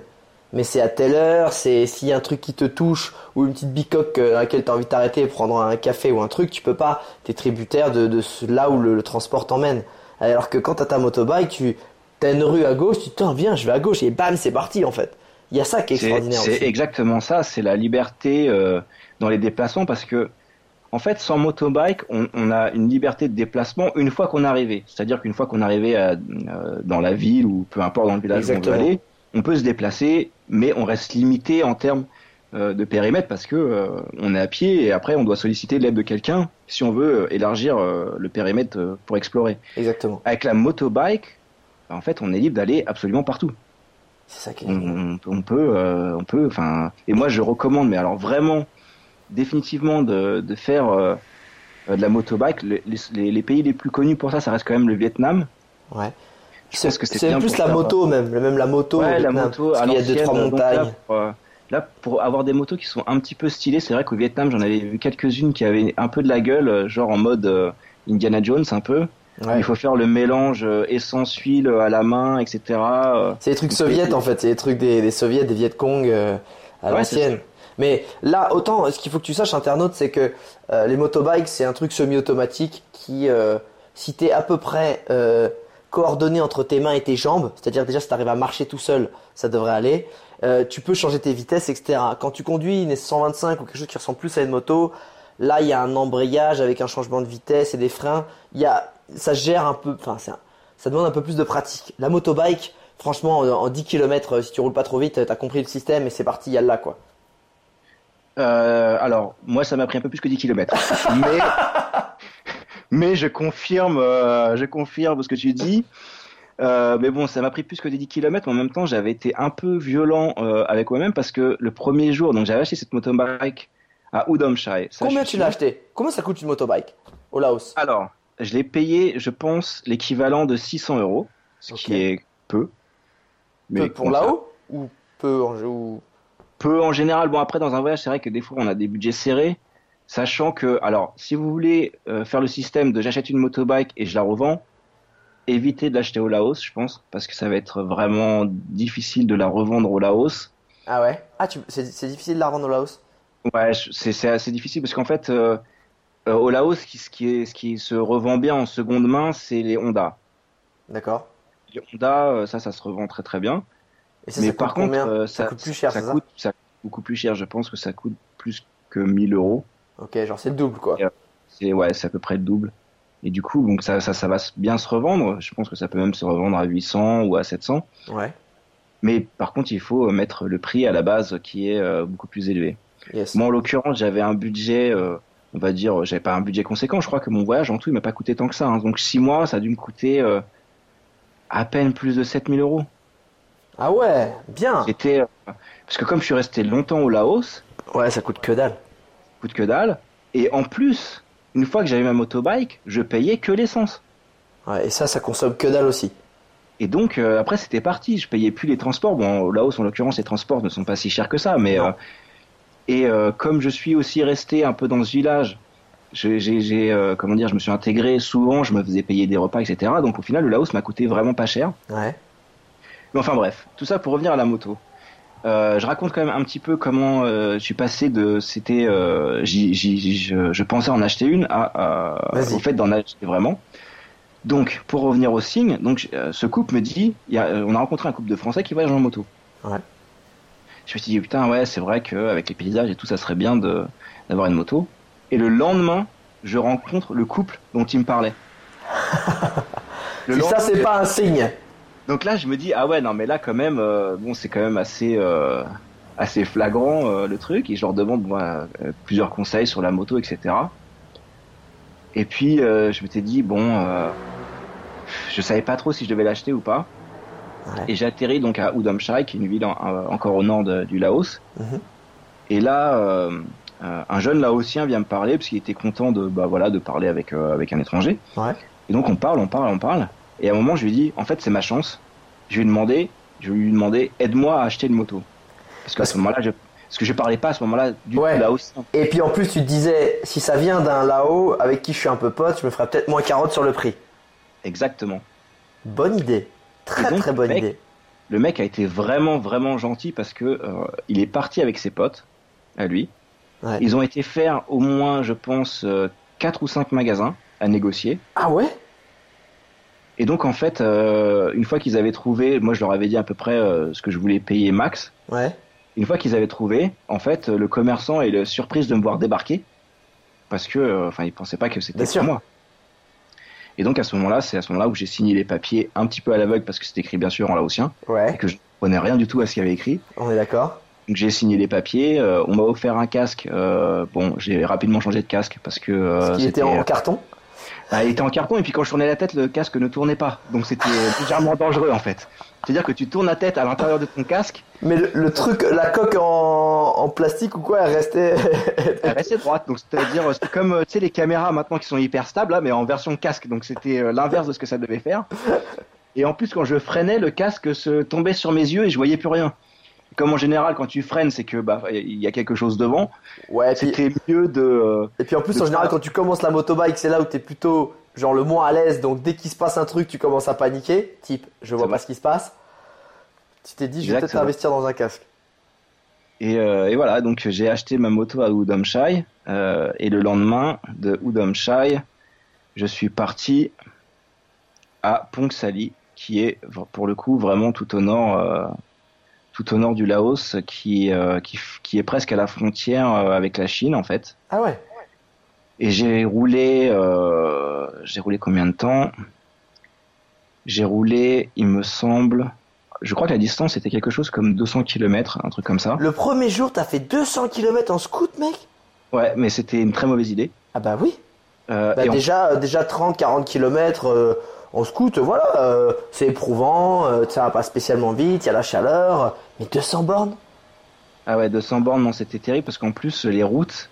Alors en fait, le truc qui m'avait. euh, je, je pensais faire une halte au milieu, mais c'est que de. disons, la moitié du trajet était. Bon, c'était en montagne, Ouais. mais les routes, il y avait très peu de dénivelé, donc ce qui faisait qu'en fait, je roulais presque que sur du plat. D'accord. Même si c'était en montagne, on va dire, c'était des virages, mais voilà, c'était dans les vallées euh, où c'était euh, une altitude modérée. Et j'avais dû faire la moitié, euh, peut-être 75 euh, kilomètres. J'avais dû mettre, je sais pas, je roulais pas, je roulais vraiment pas vite parce que c'était au tout début que j'avais ma motobike et donc Ouais. pas la. Ouais. Et je sais pas, ça m'avait peut-être pris euh, pff, trois heures peut-être ou Ah trois ouais. heures et demie. Ouais, ouais, ouais. Et euh, donc je m'étais dit ouais bah j'ai fait 75 kilomètres euh, en trois heures et demie. C'était encore euh, assez tôt dans la journée, il devait être midi ou quelque chose comme ça. Je me dis bon bah allez, je vais directement à Ponksali euh, d'un coup quoi. Ouais. Ah, Par contre les 75 kilomètres euh, ou, les, ou les 100 qui restaient, euh, c'était pas la même histoire. En tout cas du coup c'était vraiment dans la montagne avec des routes qui étaient toutes pourries. toutes pourries. Les camions là, ou les roues euh, qui euh, passaient euh, sur les routes. Et là, là, par contre, là, j'ai galéré. Euh, je crois que le reste du trajet, donc euh, les, les euh, Le mec, a cru le mec a cru qu'il allait mourir le premier trajet, quoi. Ah ouais, non, c'est sûr. Ouais. Non, puis là, j'ai j'ai eu la chance. C'était pas très, euh, comment dire. euh, Il y avait la nuit ou pas? Euh, quand je, je suis arrivé quand il faisait nuit en fait. Je suis arrivé à la nuit parce que et j'étais désespéré. J'étais désespéré parce que je, je, je pensais que j'arriverais jamais à cette ville, je la trouvais pas. Euh, j'étais dans les montagnes, je roulais dans tous les sens, dans des dans des routes toutes pourries. euh. Tu sais, en plus au Laos, t'as pas de signe quoi. T'as pas de signe, mais surtout t'as pas de réverbère. T'as- ton phare qui éclaire à 2 mètres et c'est tout, quoi. Voilà, c'est tout, ouais. Et puis t'as pas un petit panneau qui dit attention, il y a plus de bitume, par exemple. Donc d'un seul coup, tu passes d'une route bit- bitumée avec bon bah qui est quand même euh, bien pourrie, mais euh, quand même c'est bitumé, à des cailloux et de la terre. Sans, sans transition quoi. Avec euh, une espèce de marche, tu vois, qui fait parce qu'il y a plus de bitume, donc forcément bah paf. c'est tu tu te prends un petit coup euh, de un petit tascu. Ouais. Et euh, donc les 75 autres kilomètres, je pense que j'ai mis euh, j'ai mis 6 6 ou 7 heures quoi. Mais là que, c'était est-ce en plus, que il commençait à pleuvoir quand je suis arrivé. Bon, Ah. heureusement, c'était à toute fin, mais j'étais vraiment désespéré. le mec est arrivé, bonjour, héber- hébergez-moi, hébergez-moi, aidez-moi. Non, ça c'est. Est-ce que malgré ça, parce que t'as hum, t'as fait quand même pas mal de bornes au Laos avec euh, avec ta motobike, tu conseilles quand même aux gens d'en acheter une comme ça, plutôt que de la Ah, louer? alors oui, alors Plutôt que de la euh, louer, je dis parce que tu peux en louer partout au Laos. En fait, comment ça se passe Internet, c'est que tu arrives partout en Asie du Sud-Est, hein, c'est pas que au Laos. Tu arrives quelque part, tu dis et tu, il y a pas de euh, de Avis ou de Europcar, tu vois, pour louer son scooter. Tu demandes euh, au taxi, tu demandes à ta guest house, bon, toi, je voudrais louer une motobike et en gros, ils vont ramener, ils vont te la louer la leur, ils vont trouver de son leur cousin qui vont te ramener la leur, qui vont te la jouer pour la louer pour la journée ou pour plusieurs jours. Mais du coup, ça t'oblige à faire une espèce de de rayonnement autour de ta guest house euh, et non pas un trip itinérant comme toi t'as fait André. Est-ce que quand même, toi qui as peut-être fait un peu des deux, tu, tu recommandes aux gens quand même de, ça vaut vraiment le coup d'investir dans une petite motobike Ah, moi, je conseille euh, tout à fait. Après, euh, bon, pas forcément l'acheter au Laos si vraiment le trip il est orienté euh, moto. Ouais. Mais le, en tout cas, faire le Laos en moto, je le conseille parce qu'il y a des expériences qui n'arrivent, je pense, que si tu es en moto. Comme quoi? Bah, comme par exemple s'arrêter à un restaurant, il y a un mariage et tu finis dans le mariage. Ça, ça n'arrivera pas dans une ville qui est dans le guide, ça c'est clair. Ouais. Parce que les mecs, ils te voient, ils, ils font, qu'est-ce qu'il fout là, ce mec, tu vois? Ouais. Ou alors arriver dans un village, dormir dans la maison du chef du village, avoir une, une fête, euh, euh, je sais même plus quelle fête c'était, avec des moines bouddhistes, une, une euh, compétition de, de comment s'appelle, de pagode, c'est ça? Les, les, ba- les, les bateaux qui sont extrêmement longs là. Ah oui, d'accord, ouais, ouais, les, grandes, ouais, je sais plus comment ça s'appelle ces, ces bateaux-là, ouais, mais. Et donc, tu as une compétition de ça dans le village et euh, il y, a, y, a, y, a, y a aucun autre touriste à part, à part toi, quoi. Donc ça, c'est le genre de truc, ça n'arrive... euh, ou alors le nombre de repas que je me suis fait payer. C'est vrai, mais vraiment c'est- souvent? ah, Non, non, au Laos, je me suis fait payer un nombre incroyable. Ah, C'était plus à partir du moment où j'ai commencé à pouvoir parler laotien, Ah, mais c'était aussi dû au fait que j'avais ma motobike et je tombais dans des endroits où euh, bah, les gens ne s'attendaient pas à me voir. Et, euh, t'attendais je- pas à te voir, tu parlais quelques mots et t'avais ta motobike, et là Ouais, le mec ça- était ça- Ça refait. très très souvent où euh, on m'a payé, euh, on m'a, soit c'était le repas, ou quand j'avais commandé le repas et que bah, je payais mon repas, à, à la suite on m'offrait des bières. Allez hop, d'ailleurs, euh, et d'ailleurs après je repartais un peu tard parce que fallait décuver, etc. le mec était trop content que je sois là. Tu sais, la première bière euh, là-haut, euh, la bière là-haut, la première elle passe bien, mais euh, la cinquième, bon, faut faire une petite sieste quand même. Ah, parce qu'il fait 40 degrés et reprendre la route à 4 heures, c'est bizarre quand même. Voilà. Mais non, non, je conseille parce qu'il y a, il y a, puis en plus, il y a des endroits où, où la route, il y a des paysages magnifiques. Donc, c'est vrai qu'on peut, on peut les apprécier depuis la vitre d'un bus. Mais c'est quand même pas pareil que s'arrêter au milieu de nulle part, dans une montagne. Je pense par exemple aux alentours de Vang Vieng. Ouais. C'est magnifique. Et Vang Vieng, si tu vas dans la ville même, en plus, comme c'est une des seules villes du Laos qui est un peu une ville, on va dire, festive, Ouais. tu vas louper un petit peu euh, les paysages qu'il y a autour qui sont vraiment sublimes. Mais c'est vrai que moi, tu vois, euh, j'ai fait que le, le côté fête, surtout qui était, euh, qui a changé là-bas, euh, parce qu'avant c'était carrément sur la rivière, avec les, enfin c'était vraiment la grosse orgie là-bas, et que j'ai pas exploité, et ce dont tu m'as parlé après, ce côté beauté naturelle, alors qu'en plus moi je suis, je suis très fan de tout ce qui est nature, et, et- et c'est vrai que été me renseigner un peu, et c'est vrai que ça a l'air magnifique. Et, et surtout quand tu un accès, comme tu dis, quand tu as une ville qui est orientée euh, fête ou qui est orientée trek ou peu importe, qui est orientée sur quelque chose, ça va être difficile d'aller euh, voir les autres aspects. parce que tout est orienté sur une seule thématique. Oui, c'est ça. Et puis, en plus, tu as l'effet, comment dire, du. euh, je trouve que dans le bus, même si tu regardes par la fenêtre, même si on peut observer le paysage, etc., on reste confiné à l'intérieur d'un espace. On n'est pas vraiment. Il n'y a pas ce même sentiment de liberté quand tu es vraiment sur ta motobike et quand là, d'un seul coup, au, au détour d'un virage, tu tombes sur une montagne magnifique qui est plantée. On, dirait que presque tellement c'est euh, incroyable. On dirait qu'elle est suspendue au- au-dessus des champs de, de, de- au-dessus des rizières. Ouais. Tu t'arrêtes, tu mets ta béquille et tu restes là 20 minutes juste à regarder. Tu vois T'es tout seul, t'es, t'as, t'as- et là t'as, t'as des moments de, sérénité, de comment dire, de tranquillité et de paix de l'âme. Que je pense que tu peux n'avoir que si t'as ta moto ou ta motobike. Parce que tu as été chercher ce moment de quiétude par toi-même et que et qu'il t'est offert un peu par ton aventure et ta propre progression, c'est ça? Et puis tu peux en profiter parce que euh, parce que c'est toi qui décides de t'arrêter. Parce que le bus Ou le de bus, pas vas- repartir. Ou de pas repartir, exactement, oui. Ouais. Mais vraiment, dans, aux alentours de Vang Vieng, euh, il y, a des- il y a des endroits, c'est vraiment magnifique. Et euh, bah, à un moment donné, je me suis dit, il faut que j'arrête de, de m'arrêter parce que euh, Ouais. sinon je vais arriver trop tard, quoi. Ouais. Mais euh, il y, a, y vraiment, on passe dans des, dans des, dans des montagnes. euh, et euh, au détour de, de certains virages, euh, bah, c'est c'est assez époustouflant de voir euh, l'espèce de contraste qu'il y a entre des, euh, des montagnes très très droites et la, la- le fait que les, les, les rizières soient très plates. Et ça fait des espèces d'étendues. euh, c'est assez sublime avec les couleurs. Le riz, euh, enfin les rizières à ce moment-là avaient une teinte euh, dorée. Je sais pas pourquoi. Je sais pas à quel moment ça correspond. Bah, c'est quand c'est la fin, ouais, que, que justement, en fait, tu, soit les rizières sont vides parce que c'est pas, ils viennent de le récolter, soit c'est très vert parce que ça vient de pousser, ou soit même ça va être doré parce que c'est un peu vers la fin où il faut le récolter, etc. Ça, c'est, hein, ça va être extraordinaire. Ça, ça m'amène sur mon autre question, c'est quels ont été les moments où tu t'es senti euh, le plus exalté C'était quel moment quel lieu et quelles circonstances où tu t'es senti le plus exalté euh, dans ton voyage et c'était, enfin, qu'est-ce que tu as ressenti vraiment dans ce côté exaltation? Qu'est-ce que t'es- t'étais où? Tu faisais quoi? Euh, eh ben, je dirais, c'était quand j'étais sur la route, en fait. Quand j'étais sur la route, parce que c'était pas nécessairement le fait d'être sur la route, c'était que aussi je découvrais un aspect de ma personnalité que je connaissais pas du tout. D'accord. C'est que j'aimais rouler, en fait. Ouais. J'aimais la sensation qui était euh, associée au fait de rouler euh, et de simplement rouler. Et ce truc-là, c'était quelque chose que je n'ima- je n'imaginais pas du tout de moi parce que je me, enfin, quand j'étais en France, les mecs qui me parlaient de leur moto ou de je sais pas quoi, euh, j'en avais rien à foutre, quoi. C'était vraiment le truc qui m'intéressait le moins du monde, quoi. Ouais.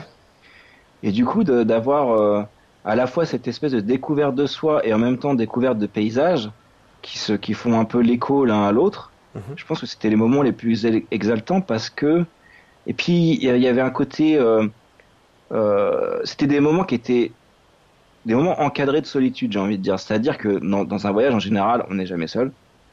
Ouais. C'est très très rare qu'on soit seul. Ouais. Du coup, là, ça faisait une tr- un très bon équilibre entre le fait que quand j'arrivais dans les villes, eh ben forcément, je, je rencontrais des gens, que ce soit des locaux ou que ce soit des backpackers. Mhm. Mais dans les itinéraires entre les villes, Ouais. J'avais j'avais cette possibilité d'être bah voilà avec moi-même et puis de, de profiter que pour moi et de pas avoir à négocier avec rien Avec personne, donc, avec euh, un boss, voilà. un, un pote, ou etc. ou Ouais, même euh, parce qu'à un moment donné, j'ai voyagé un petit peu aussi en motobike avec quelqu'un Ouais. Et du coup, euh, très vite, tu, tu te rappelles que euh, dès que tu voyages en groupe, tu es toujours dans la négociation. Qui veut faire quoi Qui veut faire machin Yes. Qui veut aller là Alors après, on peut toujours splitter en disant, bon, bah alors on se retrouve à telle heure, ou alors on se retrouve à tel jour, etc. Uh-huh. Donc euh, le côté de la motobike, quand on fait tout seul, c'est qu'on peut euh, le faire seul pour des, euh, des parties d'itinéraire où là, on aura vraiment cette impression de d'évasion et de, de se retrouver avec soi-même. Et puis rejoindre des petits groupes pour des occasions ponctuelles et puis S'amuser des... un peu, etc. Ex- Exactement. Justement, tu t'es pas, tu parlais de ces moments de solitude, mais qui te faisaient du bien. Est-ce que tu t'es parfois, durant ton, de ton, ton, ton voyage de six mois, senti seul Et pourquoi Qu'est-ce qui t'a fait que tu t'es senti seul, peut-être Euh, ça m'est arrivé, je crois que ça m'est arrivé au Cambodge, effectivement. Euh, ça m'est arrivé au Cambodge, donc euh, au Cambodge, j'avais plus ma motobike parce que je l'avais laissée au Laos. Mhm. Et euh, pourtant, j'étais pas seul, mais j'avais un, un sentiment de solitude parce que, euh, comment dire, bah des fois, les gens avec qui on est, bah forcément, il n'y a pas forcément toujours des connexions. Ouais. Des fois, il y a aussi le, le côté, euh, Euh, des fois, il y a des petits moments d'abattement aussi dans le voyage. Hein. On n'a plus envie de bouger trop. euh, voilà, euh, ça Ouais. fait euh, trois mois que tu bouges tout le temps. euh, Ouais. Tu tombes dans une chambre, il y a, il y a l'air conditionné. Et du coup, bah, tu te, comment dire, tu te reposes un peu trop et puis tu. euh, Tu te relâches, il y a un petit moment de relâche. ah, exact, exact. Il y a l'ancien, il y a l'ancien André qui redébarque. Et là, tu pantoufles un peu, quoi. Tu descends euh, juste au restaurant de ta guest house. Bon, il faut juste maîtriser que, que ça dure pas trop longtemps, quoi. Mais oui, ça arrivait, oui. Mais c'était, mais du coup, c'était te relâcher ou te sentir seul? Parce que se relâcher et être tranquille, ça fait du bien aussi. Mais se sentir seul, c'est un sentiment un peu, un peu négatif dans le sens où on a, il nous manque quelque chose. Bah, euh, je dirais que je me suis senti, comme j'ai dit, je me suis senti, euh, les fois où je me suis senti seul, c'était pas parce que j'étais pas entouré de personnes, c'était parce que j'avais, j'étais, Je comprends Comment ce que tu veux. Ouais, non, mais t'étais pas en, ça accrochait pas avec les autres personnes. T'étais pas Ça- sur la même longueur d'onde que le lieu ou les gens où tu étais. Et puis euh, aussi, euh, il faut dire aussi que des fois, comme dans tout, il y a le ras-le-bol de la répétition, parce que euh, quand ça fait euh, 15 fois que tu rencontres les backpackers et puis qu'on te demande tu viens d'où, t'as quel âge et tu vas où? Bon, et t'as fait 15e quel fois, pays? Voilà, t'as fait quel pays et la 15e fois t'en as marre, t'as envie de parler d'autre chose quoi. C'est ça. Et donc, euh, des fois, t'aimes bien trouver aussi des gens euh, avec qui tu peux avoir des conversations un peu plus profondes que simplement euh, ta dernière et ta prochaine destination. Yes. Et je pense que les moments de solitude, ils n'arrivent pas forcément quand tu es seul, littéralement, mais quand tu es dans un endroit où tu as peu de, comment dire, peu de personnes avec qui bah, approfondir une discussion. Ouais, ou, t'as euh, peu d'affinité, t'es pas en phase avec soit le lieu, soit les gens en fait. C'est ça. Euh, Bah, petite question. façon, Ah, pas. ouais, vas-y. Non, non, je t'en prie, toi, vas-y. Euh, de toute façon, c'est pas. euh, en, en fait, c'est pas si paradoxal parce que si tu regardes bien, c'est dans les grandes villes où je pense que le sentiment de solitude est le plus souvent exacerbé. Je... Pourtant, c'est des villes où il y a le plus de gens. Totalement. Mes expériences de, de sentiment, pas de solitude, mais d'être plus tourné vers moi-même et un peu dans mon coin, c'est effectivement plus il y a de monde. Mais en fait, c'est un sentiment, j'ai l'impression, qui est un peu comme un peu général. C'est-à-dire que tu vas dans un petit coin paumé, il y a trois personnes, ton instinct, euh, ton instinct de survie va en fait te, conduire à aller vers ces gens-là. Que cette personne, elle, ce soit un mec avec un look un peu gothique, un baba cool ou un local super roots, bah, t'es tout seul avec ces trois personnes, tu vas aller les voir, salut, ça va, on m'en joue, etc. Quand tu te retrouves dans un, une guest house, dans un lieu où tu as 100 personnes, bah déjà tu vas te dire, bon, quelles sont les personnes avec qui je pourrais bien m'entendre? Tu fais une espèce de sélection. Et puis après, tu t'aperçois que t'entends pas tant bien, tu t'entends pas si bien que ça avec les personnes que tu pensais, et bah boum, tu te recroques, tu, te renfermes sur toi-même. Et c'est, c'est vraiment bizarre et triste, mais c'est, euh, en général, les gens tu vas plus simplement vers les gens quand on est peu, parce que c'est cet instinct de survie, et surtout on en, l'instinct de survie fait un truc absolument génial, c'est qu'il enlève euh, tout, tout jugement, tout stéréotype, tout a priori, vraiment sur ce que tu vas vivre ou, les gens que tu vas rencontrer. Il est juste là, bon, bah, il y a d'autres personnes, je peux communiquer, je peux peut-être être en sécurité, je peux peut-être avoir des conseils, je vais aller les voir, peu importe qu'ils ressemblent pas du tout à ce qui, d'habitude, vers quoi je me dirigerais, mais voilà. Alors que quand il y a plein de monde, eh ben, tu vas reprendre un peu tes, tes- tes- ton expérience passée, tu vas reprendre ces règles du passé que tu vas réappliquer à ces gens qui sont autour de toi alors qu'ils sont pas forcément vrais. Et je trouve que justement aller se paumer en voyage, ça je trouve génial, c'est quand tu vas te paumer en voyage, t'apprends à être juste ouvert d'esprit et à prendre ce qui vient. Et ça c'est génial je trouve. Je suis tout à fait d'accord avec toi. Et, Et, ben, euh, eh ben j'aime bien quand t'es d'accord. Voilà, il y a plus de débat, ciao, au revoir. Eh bien, salut tout le monde. Voilà. Non, mais c'est vrai que c'est euh, le fait d'être en petit nombre. Euh, mais c'est un effet réciproque, c'est-à-dire que les gens aussi vers lesquels tu, vas aller, ils vont être dans le même état d'esprit aussi, c'est-à-dire qu'il va y avoir une espèce d'ouverture et de comment dire de, tolérance euh, qui n'existe pas dans les très très grands groupes et dans les vraiment euh, groupes très vastes comme dans les, les capitales, etc. Parce que tu vas sélectionner les gens qui te ressemblent, par exemple, ou tu, donc tu penses qu'ils te ressemblent et, euh, et c'est pas forcément une bonne idée. Alors que quand tu es quatre perdus au milieu d'un village, bah forcément, bah tu vas déjà tu vas composer avec les personnalités existantes. Et en plus, c'est une très bonne leçon de vie parce que du coup, euh, euh, bah là, tu peux pas faire comme sur ton téléphone, euh, bloquer la personne. Elle est là, c'est tout. Elle existe, elle existe et tu peux pas la, tu peux pas nier son existence. Et je pense que ça, ça du coup, ça a un, un côté, euh, ça donne une, un- une dynamique très positive où chacun doit s'accepter. Et tu, euh, tu vas vers des gens. Pour lesquels tu n'aurais pas eu forcément beaucoup d'intérêt avant et du coup tu comprends que tu as à apprendre de à peu près n'importe qui en fait. Ça a été quoi Là, je t'ai parlé des moments où tu étais le plus exalté. Ça a été quoi les moments où tu euh, as rencontré des soucis, où tu as été le plus down, ou est-ce que tu as eu des galères un peu particulières? Alors, moi je sais pas si c'est ça pour les autres voyageurs. J'ai tendance un peu à penser que c'est pour tout le monde pareil. Mais mes pires galères euh, sur le moment, c'était mes meilleurs souvenirs plus tard. Ah, intéressant. Euh, j'ai eu des galères, euh, j'ai eu des galères. Bon, c'était jamais vraiment des énormes galères où j'ai risqué ma vie. Quoique en motobike, bon, c'était pas sûr. Mais par exemple, bah, avec ma motobike, oui, j'en ai eu des, j'en ai eu un paquet de galères parce que le truc, euh, donc c'était une marque chinoise. Euh, c'était pas la Honda? Ah, c'était pas du tout la Honda et puis c'était pas de la qualité, c'était pas de la, qualité supérieure. Et j'ai eu un nombre de galères avec ça. J'ai bah, j'ai crevé mes pneus, j'ai euh, cassé mon frein, euh, j'ai déraillé un nombre incalculable de fois. T'as euh. déraillé en moto, ça va être l'enfer. Bah, le pire, je crois, c'était le frein parce que j'avais aucune idée de ce que j'avais fait. Parce qu'en fait, comme j'avais aucune notion de moto ouais. et je faisais très peu de vélo, en fait, je faisais, je, je freinais très très mal. J'utilisais principalement mon frein arrière en me disant que c'était comme ça qu'il fallait faire. ouais, ouais. Alors qu'en fait, en moto euh, on utilise 70% euh, le frein avant et 30% le frein arrière. Parce qu'une moto, pour vraiment la, surtout une motobike, bon, c'est quand même pas, voilà, c'est quand même pas une moto super puissante. Pour la renverser, pour passer par dessus, bon, faut quand même un peu y aller, quoi.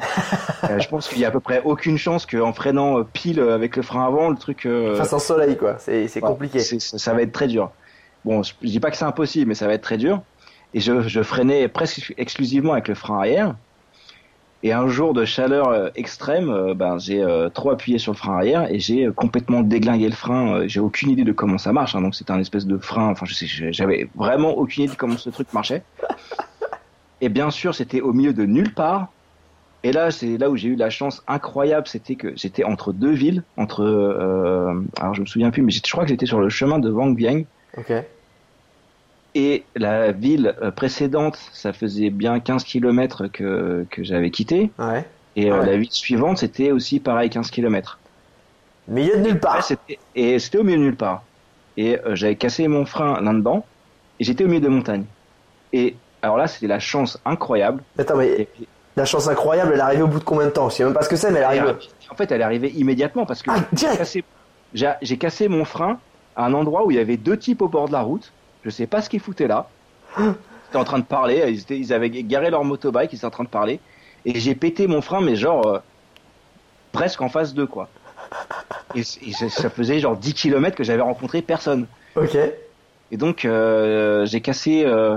Ah non, j'ai des conneries cette fois-là. J'avais pas. C'était pas que j'avais cassé mon frein, c'est que j'avais déraillé. Déraillé, mais tu savais pas ce qui s'était passé. J'avais pas ce qui s'était passé. Et donc, bah, je sentais bien que j'avais beau accélérer, ma moto n'avançait pas. Et euh, donc, je, je, je, suis allé les voir et j'aurais montré euh, ma motobike. Ils ont compris tout de suite le problème. Ils ont commencé à bricoler ma motobike euh, avec les outils qui étaient fournis avec. Malheureusement, comme j'ai dit, c'était une marque qui n'était pas de très bonne qualité. Les outils sont pétés. Alors les outils, c'était, ils sont pas pétés, mais c'était presque ça. C'était qu'en fait, il y avait une clé anglaise et en serrant, en voulant desserrer un boulon, en fait, la clé anglaise est devenue ronde. C'est-à-dire que c'était comme si c'était un peu de la pâte à modeler en fait, comme des outils en pâte à modeler quoi. C'est des, des, jouets Play School. Tiens, voilà. amuse-toi avec ça. Donc tu m'avais filé des trucs en plastique et donc le truc bah dévissait pas des boulons. Et donc quand j'ai vu ça, j'ai fait putain c'est mort, les mecs ils vont jamais bah voilà bah mes outils ne fonctionnent pas, c'est mort quoi. Et les mecs avec des outils que eux-mêmes avaient de leur motobike et des cailloux et des pierres, Vraiment, ils ont passé un temps de ouf. Ils ont vraiment passé un temps de ouf. Je crois qu'ils ont passé deux heures. Ah, deux heures? Ah ouais, c'est vraiment un temps de ouf. Ouais, ils ont passé énormément de temps. Ils ont réussi à me, comment dire, à, libérer euh, euh, la roue, parce qu'il fallait euh, sortir la roue pour remettre la chaîne. Ouais. Ils ont remis la chaîne, ils ont resserré la roue comme ils ont, ils ont pu. Et à la fin, les mecs, je voulais leur donner quelque chose, et à la fin, ils ont juste dit, bah non, non c'est bon, quoi, en fait, voilà, vas-y. Et voilà, la gratuité pure la, pure gentillesse de, dépanner quelqu'un. Euh.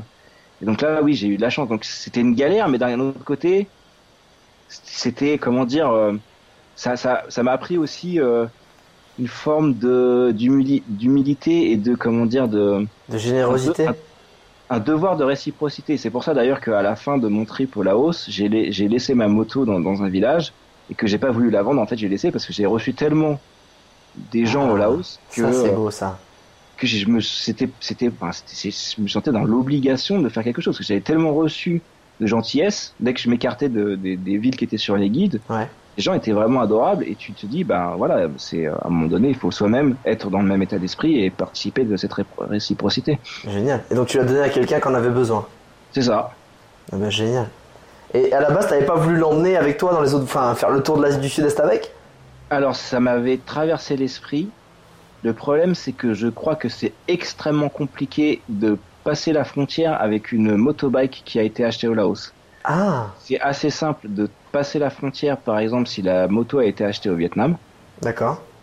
Euh, il me semble que les motos qui sont achetées au, au Cambodge, mais ça, il faudrait vérifier. Il me semble qu'on peut aussi passer les frontières assez facilement. Mais au Laos, euh, je pense que c'est très compliqué parce qu'il y a certaines lois qui sont, euh, bon, c'est encore un régime, euh, on va dire, de type communiste. Ouais. Même si, franchement, sur place, on Oui. ressent pas. Non. C'est pas, c'est pas le truc qui, qui s'auto. C'est communiste à. De toute façon, c'est en train de devenir communiste à la chinoise, donc vu qu'ils sont en train d'envahir le pays, mais. Ouais. Donc c'est. C'est pas, enfin, c'est pas le truc qui saute aux yeux. Il y a quelques éléments comme euh, euh, euh, les haut-parleurs, les haut-parleurs dans les villes, euh, les villages. euh, Voilà, 8 heures du matin, t'as les annonces officielles. Bon, je sais pas si c'est très euh, révélateur. Mais Enfin bref, euh, d'un point de vue administratif, je pense que c'est beaucoup plus compliqué. D'ailleurs, mes papiers étaient euh, moyennement en règle, on va dire. Hein. J'avais signé des trucs. Bon, euh, J'étais même pas sûr de pouvoir être propriétaire euh, D'accord. euh, motobike en tant qu'étranger. Ouais, ouais, ouais. Donc c'était très compliqué de, de passer la frontière et de la vendre, ça m'avait, enfin c'était plus, c'était plus du tout à l'ordre du jour euh, après euh, tout ce que j'avais reçu de la part des Laotiens. Donc j'avais décidé de, de, de la laisser. Par contre, c'est vrai que dans la suite de mon voyage, euh, ça m'a, ça m'a beaucoup manqué d'avoir une motobike et je pense que j'en ai Ah. loué très très régulièrement, même si c'était pas du tout la même chose parce que quand, quand, quand tu loues, comme t'as dit, Ouais. t'es obligé de la ramener au point où tu l'as loué en général. Eh oui, c'est une balade. Ah, c'est une balade. Après, on peut louer pour plusieurs jours, ce qui permet de faire des balades assez euh, conséquentes, Mhm. mais quand même, c'est pas la même sensation, quoi. Ouais, d'accord. Ouais, d'accord. Euh, Qu'est-ce qui, justement, pour revenir au tout début de ce podcast, la raison pour laquelle t'es parti, à la fin, justement, de ce gros voyage de six mois, est-ce que t'as trouvé les réponses? Qu'est-ce que ça a été pour toi, les réponses? Si tu les as trouvées. euh, disons que entre le moment où je suis parti et le moment où je suis revenu, Ouais. les questions avaient changé. Ah, C'est-à-dire que j'étais plus dans le même cadre de référence. Euh, c'est quoi les questions que t'avais avant de partir et celles que t'avais en revenant? Bah, les questions que j'avais avant de partir, c'était plus des questions qui étaient liées, on va dire, à une- un mode de vie traditionnel. euh, euh, où est-ce que je vais acheter mon pavillon euh, Quel est mon plan de carrière Ce genre de choses. Ouais. Bon, même si je savais au fond de moi que c'était pas forcément ce qui me correspondait, mais c'était genre, où est-ce que je vais m'installer, on va dire D'accord. Où est-ce que je vais m'installer en France euh, Et voilà. Et euh, quand je suis revenu, je me suis dit, euh, comment je fais pour continuer à voyager? C'était plutôt ça. C'est-à-dire que toutes les questions d'avant avaient sauté, en fait. C'est- pour ça que je dis qu'il vaut mieux pas partir avec une question précise. Parce que bon, se chercher soi-même, oui, on est tous plus ou moins en, en permanence en train de se chercher soi-même. Mais je pense que les moments où on est en phase avec soi-même, c'est quand on se pose pas cette question, justement. Et euh, il faut aussi laisser au voyage. Je pense que, en fait, euh, c'est pas forcément de trouver les réponses, c'est de reformuler les bonnes questions, de poser les bonnes questions. C'est-à-dire que tu, tu vas partir avec certaines questions qui vont être liées à la situation, euh, dans la, euh, la situation de ton départ, et cette situation en voyage, elle va plus exister. Tu vas te poser d'autres questions, et ces questions elles vont être, être plus profondes, plus pertinentes pour toi que celles que tu te posais avant de partir, euh, spécialement si c'est ton premier voyage en fait, parce que tu n'as aucune expérience de ce que c'est euh, de de- d'être à l'étranger, d'avoir ces, ces barrières et ces euh, ces frontières qui sautent. Ouais. Et donc les questions peuvent évoluer et c'est plus intéressant à mon avis de faire évoluer les questions que d'avoir des réponses définitives. Voilà, j'ai fait six mois, j'étais, je suis parti pour savoir qui j'étais, je suis revenu et j'ai su. À mon avis, ça marche pas du tout comme ça. Je pense que je pense que c'est une super piste. Du coup, pour ceux, euh, évidemment, moi, je, pour ceux qui savent pas, c'est-à-dire à peu près tous ceux qui écoutent ce podcast, le chemin que tu as choisi, parce que j'ai fait deux trois podcasts ces derniers temps euh, sur ce sujet, c'est pour ça que je voulais pas te faire un podcast avec toi sur celui-là, mais tu es devenu un nomade digital. C'est qu'à la base, avant de partir, tu étais développeur web, et ben, en revenant, tu t'es dit, ben attends, c'est moi ou mon métier me permet d'être nomade digital? Donc c'est déjà une sacrée piste pour pouvoir continuer à voyager et pouvoir avoir en même temps gagner de l'argent. Donc en fait, tu as fait euh, aujourd'hui tu es à Hambourg, mais tu as fait quelques villes aussi, tu as fait euh, T'as fait quoi T'as fait un peu d'Ukraine T'as fait euh, Alors j'ai fait, euh, j'ai pas fait énormément de villes parce que je suis resté euh, assez longtemps dans chaque ville, mais j'ai fait Lisbonne, j'ai fait euh, Ljubljana, j'ai fait Cardiff, j'ai fait Sofia, j'ai fait Kiev en Ukraine et j'ai fait Lviv en Ukraine aussi. Classe. Et là, t'as posé tes valises. Je suis, je suis à Hambourg. T'as posé tes valises à Hambourg. Pourquoi Hambourg alors, Hambourg, c'est, on va dire, c'est mon Laos européen. D'accord. c'est pas pour les mêmes raisons, je crois. Non, c'est pas les mêmes raisons, parce que c'est que ça, ça n'a rien à voir en plus. Hein. Mais c'est, c'est, euh, c'est un coup de cœur qui a, que j'ai du mal à expliquer. Euh, Hambourg, surtout qu'en plus que quand je suis arrivé, j'aimais pas particulièrement cette ville. J'avais beaucoup de mal à comprendre euh, l'état d'esprit de cette ville. Et aujourd'hui, j'ai un, j'ai un, enfin c'est ma ville quoi. Tout simplement, je, j'ai un. C'est ton chez toi. Là, une connexion. J'ai une connexion à cette ville qui est de type euh, émotionnel. J'ai des souvenirs à presque tous les coins de rue. Je connais les quartiers. Euh, je connais les bars. Je sais euh, où euh, trouver euh, les événements qui m'intéressent. c'est vraiment, je dirais pas que je connais Hambourg comme ma poche, parce Hambourg c'est très très grand, mais on va dire que le, le, le, le, triangle central de Hambourg, je le connais bien, ouais. et que j'ai et que je suis connecté émotionnellement à ça parce que ça, ça a été euh, ça a été le prolongement de mon, de mon voyage, on va dire, et que euh, ça a été aussi le commencement d'une nouvelle vie. Parce que un voyage, c'est le problème d'un voyage, c'est que c'est une forme de parenthèse. C'est qu'il faut revenir. Et, et on n'a pas envie que cette parenthèse se ferme, comme si d'un seul coup on se disait voilà j'ai été quelqu'un que bah, que, que j'aimais bien pendant six mois et on va retourner à sa vie d'avant comme si de rien s'était passé. Il y a une transformation qui se fait mhm. euh, en cours de route. Ouais. Et cette transformation, on peut pas l'annuler. Et donc, euh, c'est enfin, ce que je t'avais déjà dit euh, quand on avait parlé en discussion privée, mais pour moi, ce voyage, c'était comme si j'étais né, en fait. Ah, moi, c'est ça qui m'a. C'est pour ça que j'avais envie qu'on fasse ce podcast ensemble, c'est que cette phrase m'a marqué à vie. J'ai l'impression d'être né à 32 ans. Mais c'est exactement ça, parce que avant, mais pourquoi? C'est en fait c'est ça que je veux que tu expliques aux gens. Qu'est-ce qui a fait que pourtant c'était quand même toi avant 32 euh, ans, avant ce voyage. Qu'est-ce qui a fait que t'es plus toi? Qu'est-ce qui a fait que t'avais l'impression de, euh, de naître, d'être, euh, enfin, te sentir en vie en fait? Alors, c'est quelque chose. Alors là, c'est très très compliqué à répondre parce que c'est à moitié métaphysique quand même. Mais qu'est-ce qui fait? C'est, j'imagine que c'est, j'ai eu cette impression d'être né parce que déjà la personne que j'étais avant, quand je regarde cette personne, je dirais pas qu'il y a une rupture, mais il y a une forme de discontinuité et de comment dire. Je me sens plus cette personne en fait, tout simplement. Je, le, voyage, le, voyage m'a transformé d'une façon où c'est difficile de me dire que j'étais euh, la personne que j'étais avant de partir. C'est-à-dire j'ai les, les souvenirs de cette personne, etc. Mais c'est comme si j'avais eu euh, des, des œillères sur les yeux euh, jusqu'à ce moment-là. D'accord. Et euh, le voyage, ben libérer, euh, bah, j'ai retiré les œillères. Et du coup, tu fais, bah voilà, ma vie a commencé à peu près à ce moment-là, quoi. Avant, parce qu'avant, en fait, on se rend jamais compte du poids, on va dire des, des traditions entre guillemets, mais au sens très large, du poids, du euh, comment dire, de, euh, de, de ce qui est commun en fait, de, de, de des, des, des, chemins qui sont euh, les plus courants, qu'on emprunte par imitation, qu'on emprunte parce que on a l'impression que ce sont les seules voies possibles. Ah, par défaut, parce que c'est tout ce qu'on t'a toujours enseigné, tout ce qu'on t'a toujours montré. Mais ça se trouve, il y a un petit chemin sur le côté que t'as pas vu et que personne n'indique, c'est ça? C'est ça. Sauf qu'un jour, t'as décidé de l'emprunter. Et est-ce qu'aujourd'hui, donc quand tu dis que t'enlèves tes œillères, t'es quand même, parce que je dis souvent le, quand tu pars en voyage, tu pars avec des questions. Je suis d'accord avec toi. Le voyage répond à ces questions, mais tu reviens souvent avec dix fois plus de questions. C'est ça que celle avec laquelle tu es parti parce que vu que le voyage pour moi c'est quand tu le vis vraiment et que t'es pas collé à ton téléphone et c'est très paradoxal pour moi de dire ça parce que c'est aujourd'hui une partie euh, de mon travail, c'est une grande partie de mon travail. Mais avant, j'ai vraiment vécu ce voyage personnel. C'est un voyage, c'est que tu ouvres le champ des possibles et des perspectives parce que tu vois tellement de cultures, de façons de penser différentes et de possibilités de te, de te former, de, de t'instruire, de, de, de te transcender, de te dépasser que après, c'est la vie, c'est un grand terrain. de- C'est plus le voyage un grand- qui est un grand terrain de jeu, c'est la vie en fait. Et des fois, ça peut faire peur parce que tu sais, quand tu es dans ton petit rail, ton petit tunnel tranquille, tu te poses pas de questions, tu fais ton truc, la vie est un peu fade, mais au moins tu te poses pas des questions. Mais que quand tu empruntes la voie de côté qui t'emmène, euh, genre t'ouvres la porte du Truman Show, genre oh putain, il y a tout ça derrière.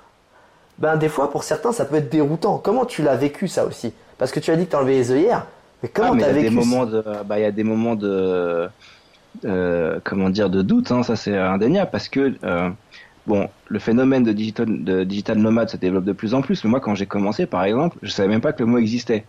Ok. Donc, je l'ai pas fait, je l'ai pas fait parce que euh, je savais que ce truc-là existait et que je me suis dit, moi aussi, je veux le faire. Je, je suis arrivé, je me suis dit, comment je fais pour continuer à pouvoir partir à l'étranger?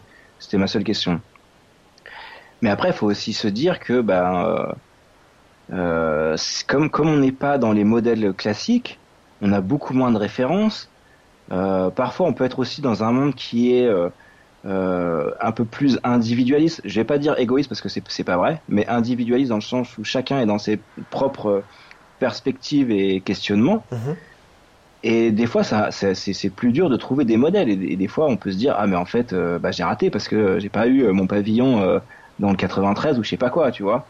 Et que tu regardes autour de toi, tu vois les gens, ils ont leur chien qui s'appelle Chocolat ou je sais pas quoi. Tu te dis, mais euh, moi, qu'est-ce que j'ai foutu, tu vois? Mais parce que tu n'as pas les références, tu as beaucoup moins de références. Alors maintenant, le phénomène se développe euh, au point que euh, il y a des groupes Facebook, etc. Ouais. Moi, quand j'ai commencé ces trucs-là, enfin peut- peut-être existaient, mais en tout cas, j'étais pas du tout au courant. Euh, c'est après coup que euh, euh, j'ai appris que je m'appelais digital nomade. Euh, mais euh, oui, forcément, t'as, tu t'appelles André, c'est ta catégorie en fait. Je, te- je te- je préfère te dire, je t'appellerai jamais Digital Nomad. Je t'appellerai toujours André. Ah, merci. Non mais qu'on soit clair, tu vois, il y a pas de problème. mais euh, C'est sûr qu'il peut y avoir. De toute façon, de toute façon, c'est pas compliqué. Enfin, c'est pas compliqué. Si, c'est compliqué, mais il y aura forcément plus de questionnements que lorsque l'on prend une voie qui est classique, on est parce d'accord. qu'il y a pas, il y a moins de balisage, tout simplement. Et est-ce que tu regrettes Ah non, D'avoir- je regrette pas. Non, non, je regrette pas. Euh, Il y a, on va dire qu'il y a des euh, mini choix dans ce que j'ai fait que je regrette, mais globalement d'être parti, euh, d'avoir continué après en Europe, etc. Je, je regrette, je regrette absolument pas. De toute façon, je sais pas comment je pourrais regretter parce que parce que si je m'imagine dans, dans si je m'imagine ne pas avoir fait ce voyage, Ouais. euh, bah franchement, je voudrais pas avoir des photos de moi maintenant. Je sais pas ce que je serais devenu. Ça se trouve, je serais devenu un mec sur son canapé. Bah, j'avoue que t'aurais quelques kilos en plus. Je te le dis. Voilà, on se le dit, il y aura, il y aura, C'est possible il y aura quelques pounds en plus. sur peut-être un peu moins l'esprit de comment dire bah de de de, de toujours euh, Eh, attends, Euh, tu sais quoi? T'aurais peut-être même un smartphone. Je te jure. peut-être Non Ah, mais scénario peut-être. catastrophe. c'est possible Oh là, la catastrophe. Euh, écoute, si je te prêtais les clés de la DeLorean pour euh, pouvoir remonter le temps, qu'est-ce que qu'est-ce que tu dirais pour aller voir le Landré d'il y a justement d'avant départ. Qu'est-ce que tu qu'est-ce que tu dirais à Landré de- d'avant de partir? Tu dirais quoi? Un conseil, une phrase, un je sais pas. Qu'est-ce que tu aimerais te dire à ce moment-là? Ou t'insulter peut-être, je ne sais pas. On n'en est pas là. On est vraiment dans des non je m'insulterai pas parce que j'aime bien ce que j'étais aussi avant. Ouais. Je me je me dénigre pas du tout. J'aime bien, bien. ce que j'étais avant. Euh, ça ça m'a construit sur d'autres aspects aussi. Ce que je me dirais sûrement c'est que je remonterai je quand euh, je dirais quand j'ai euh, j'aurais 25 ans à peu près j'irai me voir quand j'avais j'avais 25 ans et je me dirais bah pars maintenant D'accord. T'aurais peut-être voulu faire Je- ça un tout petit peu plus tôt. Ouais, même beaucoup plus tôt. Ouais. 25 ans, je pense que c'est bien. Après, il n'y a pas forcément des limites. Hein, c'est pareil. Hein. J'ai vu des gens qui, qui pouvaient partir euh, très tard, qui continuaient à voyager très- euh, avec, euh, comment dire, un certain âge. Ouais. Mais disons que c'est dommage d'être passé à côté euh, si longtemps, j'ai envie de dire. D'accord. Donc tu te dirais, man, euh, alors là je viens du futur, t'es en train de perdre ton temps, man, ça c'est bon, tu l'as déjà fait X fois, passe à autre chose. C'est ça? C'est ça, c'est ça. Ok, j'aime bien terminer par cette question. Euh, vu que tu n'écoutes pas du tout mes podcasts, tu ne le sais pas, et ça, et ça, ça me fait vraiment beaucoup de peine. Mais c'est pas grave, je n'en tiendrai pas rigueur. Je vais m'y mettre, je vais m'y C'est mettre. génial, génial. Bah déjà écoute le tien au moins, tu vois. Euh, si je te donnais une télécommande magique qui te permettait de revivre un seul moment de ton voyage en Asie, pas forcément le meilleur, mais un seul moment, ce serait lequel? Alors ça serait euh, quand j'étais coincé dans la boue entre Ponxali et Hatsa. C'était le moment le plus dur que j'ai eu avec ma motobike et maintenant c'est le moment que je préfère. Sur le coup, j'ai vraiment détesté, mais c'est là où j'ai euh, un peu senti les limites psychologiques, mes, mes propres limites psychologiques, c'est là où je les ai senties. Et je pense que ça m'a fait beaucoup de bien en fait de sentir ça. Donc c'était, euh, j'aimerais revivre, ça parce que c'était le genre de galère qui après coup sont positives. Génial. Génial. Bah, merci beaucoup André pour ton témoignage, d'avoir pris le temps depuis le temps que j'avais envie que tu me racontes euh, plus en détail euh, toute cette histoire parce que je pense que ça peut vraiment euh, parler à beaucoup de gens qui sont dans ta situation mais d'il y a pas mal d'années avant de partir, qui se posent des questions et peut-être que ceux qui se posent la question en écoutant ton témoignage, bah ça va peut-être les aider à, à passer le pas et à vivre leur aventure à eux qui auront peut-être après un chien qui s'appelle Chocolat et un pavillon dans le 9-3 mais, mais l'important c'est de vivre son truc et pas hésiter si on a, si on a ce doute en soi et cette envie en tout cas, c'est important. Euh, vous pouvez évidemment ne pas suivre André sur ses réseaux sociaux puisqu'il n'en a pas. en tout cas, moi, il y a un truc qui me ferait très très plaisir, internaute, c'est que tu laisses une petite note sur Apple Podcast et un petit commentaire. Euh, ça me fait vraiment toujours plaisir d'avoir des feedbacks ou alors aussi d'avoir des sujets ou des personnes que tu aimerais que j'interviewe. Ça, ça m'aide beaucoup pour la suite. André, je te remercie beaucoup. Merci pour ton je te temps. remercie. Et euh, je te dis à très vite, internaute. Ciao. Salut.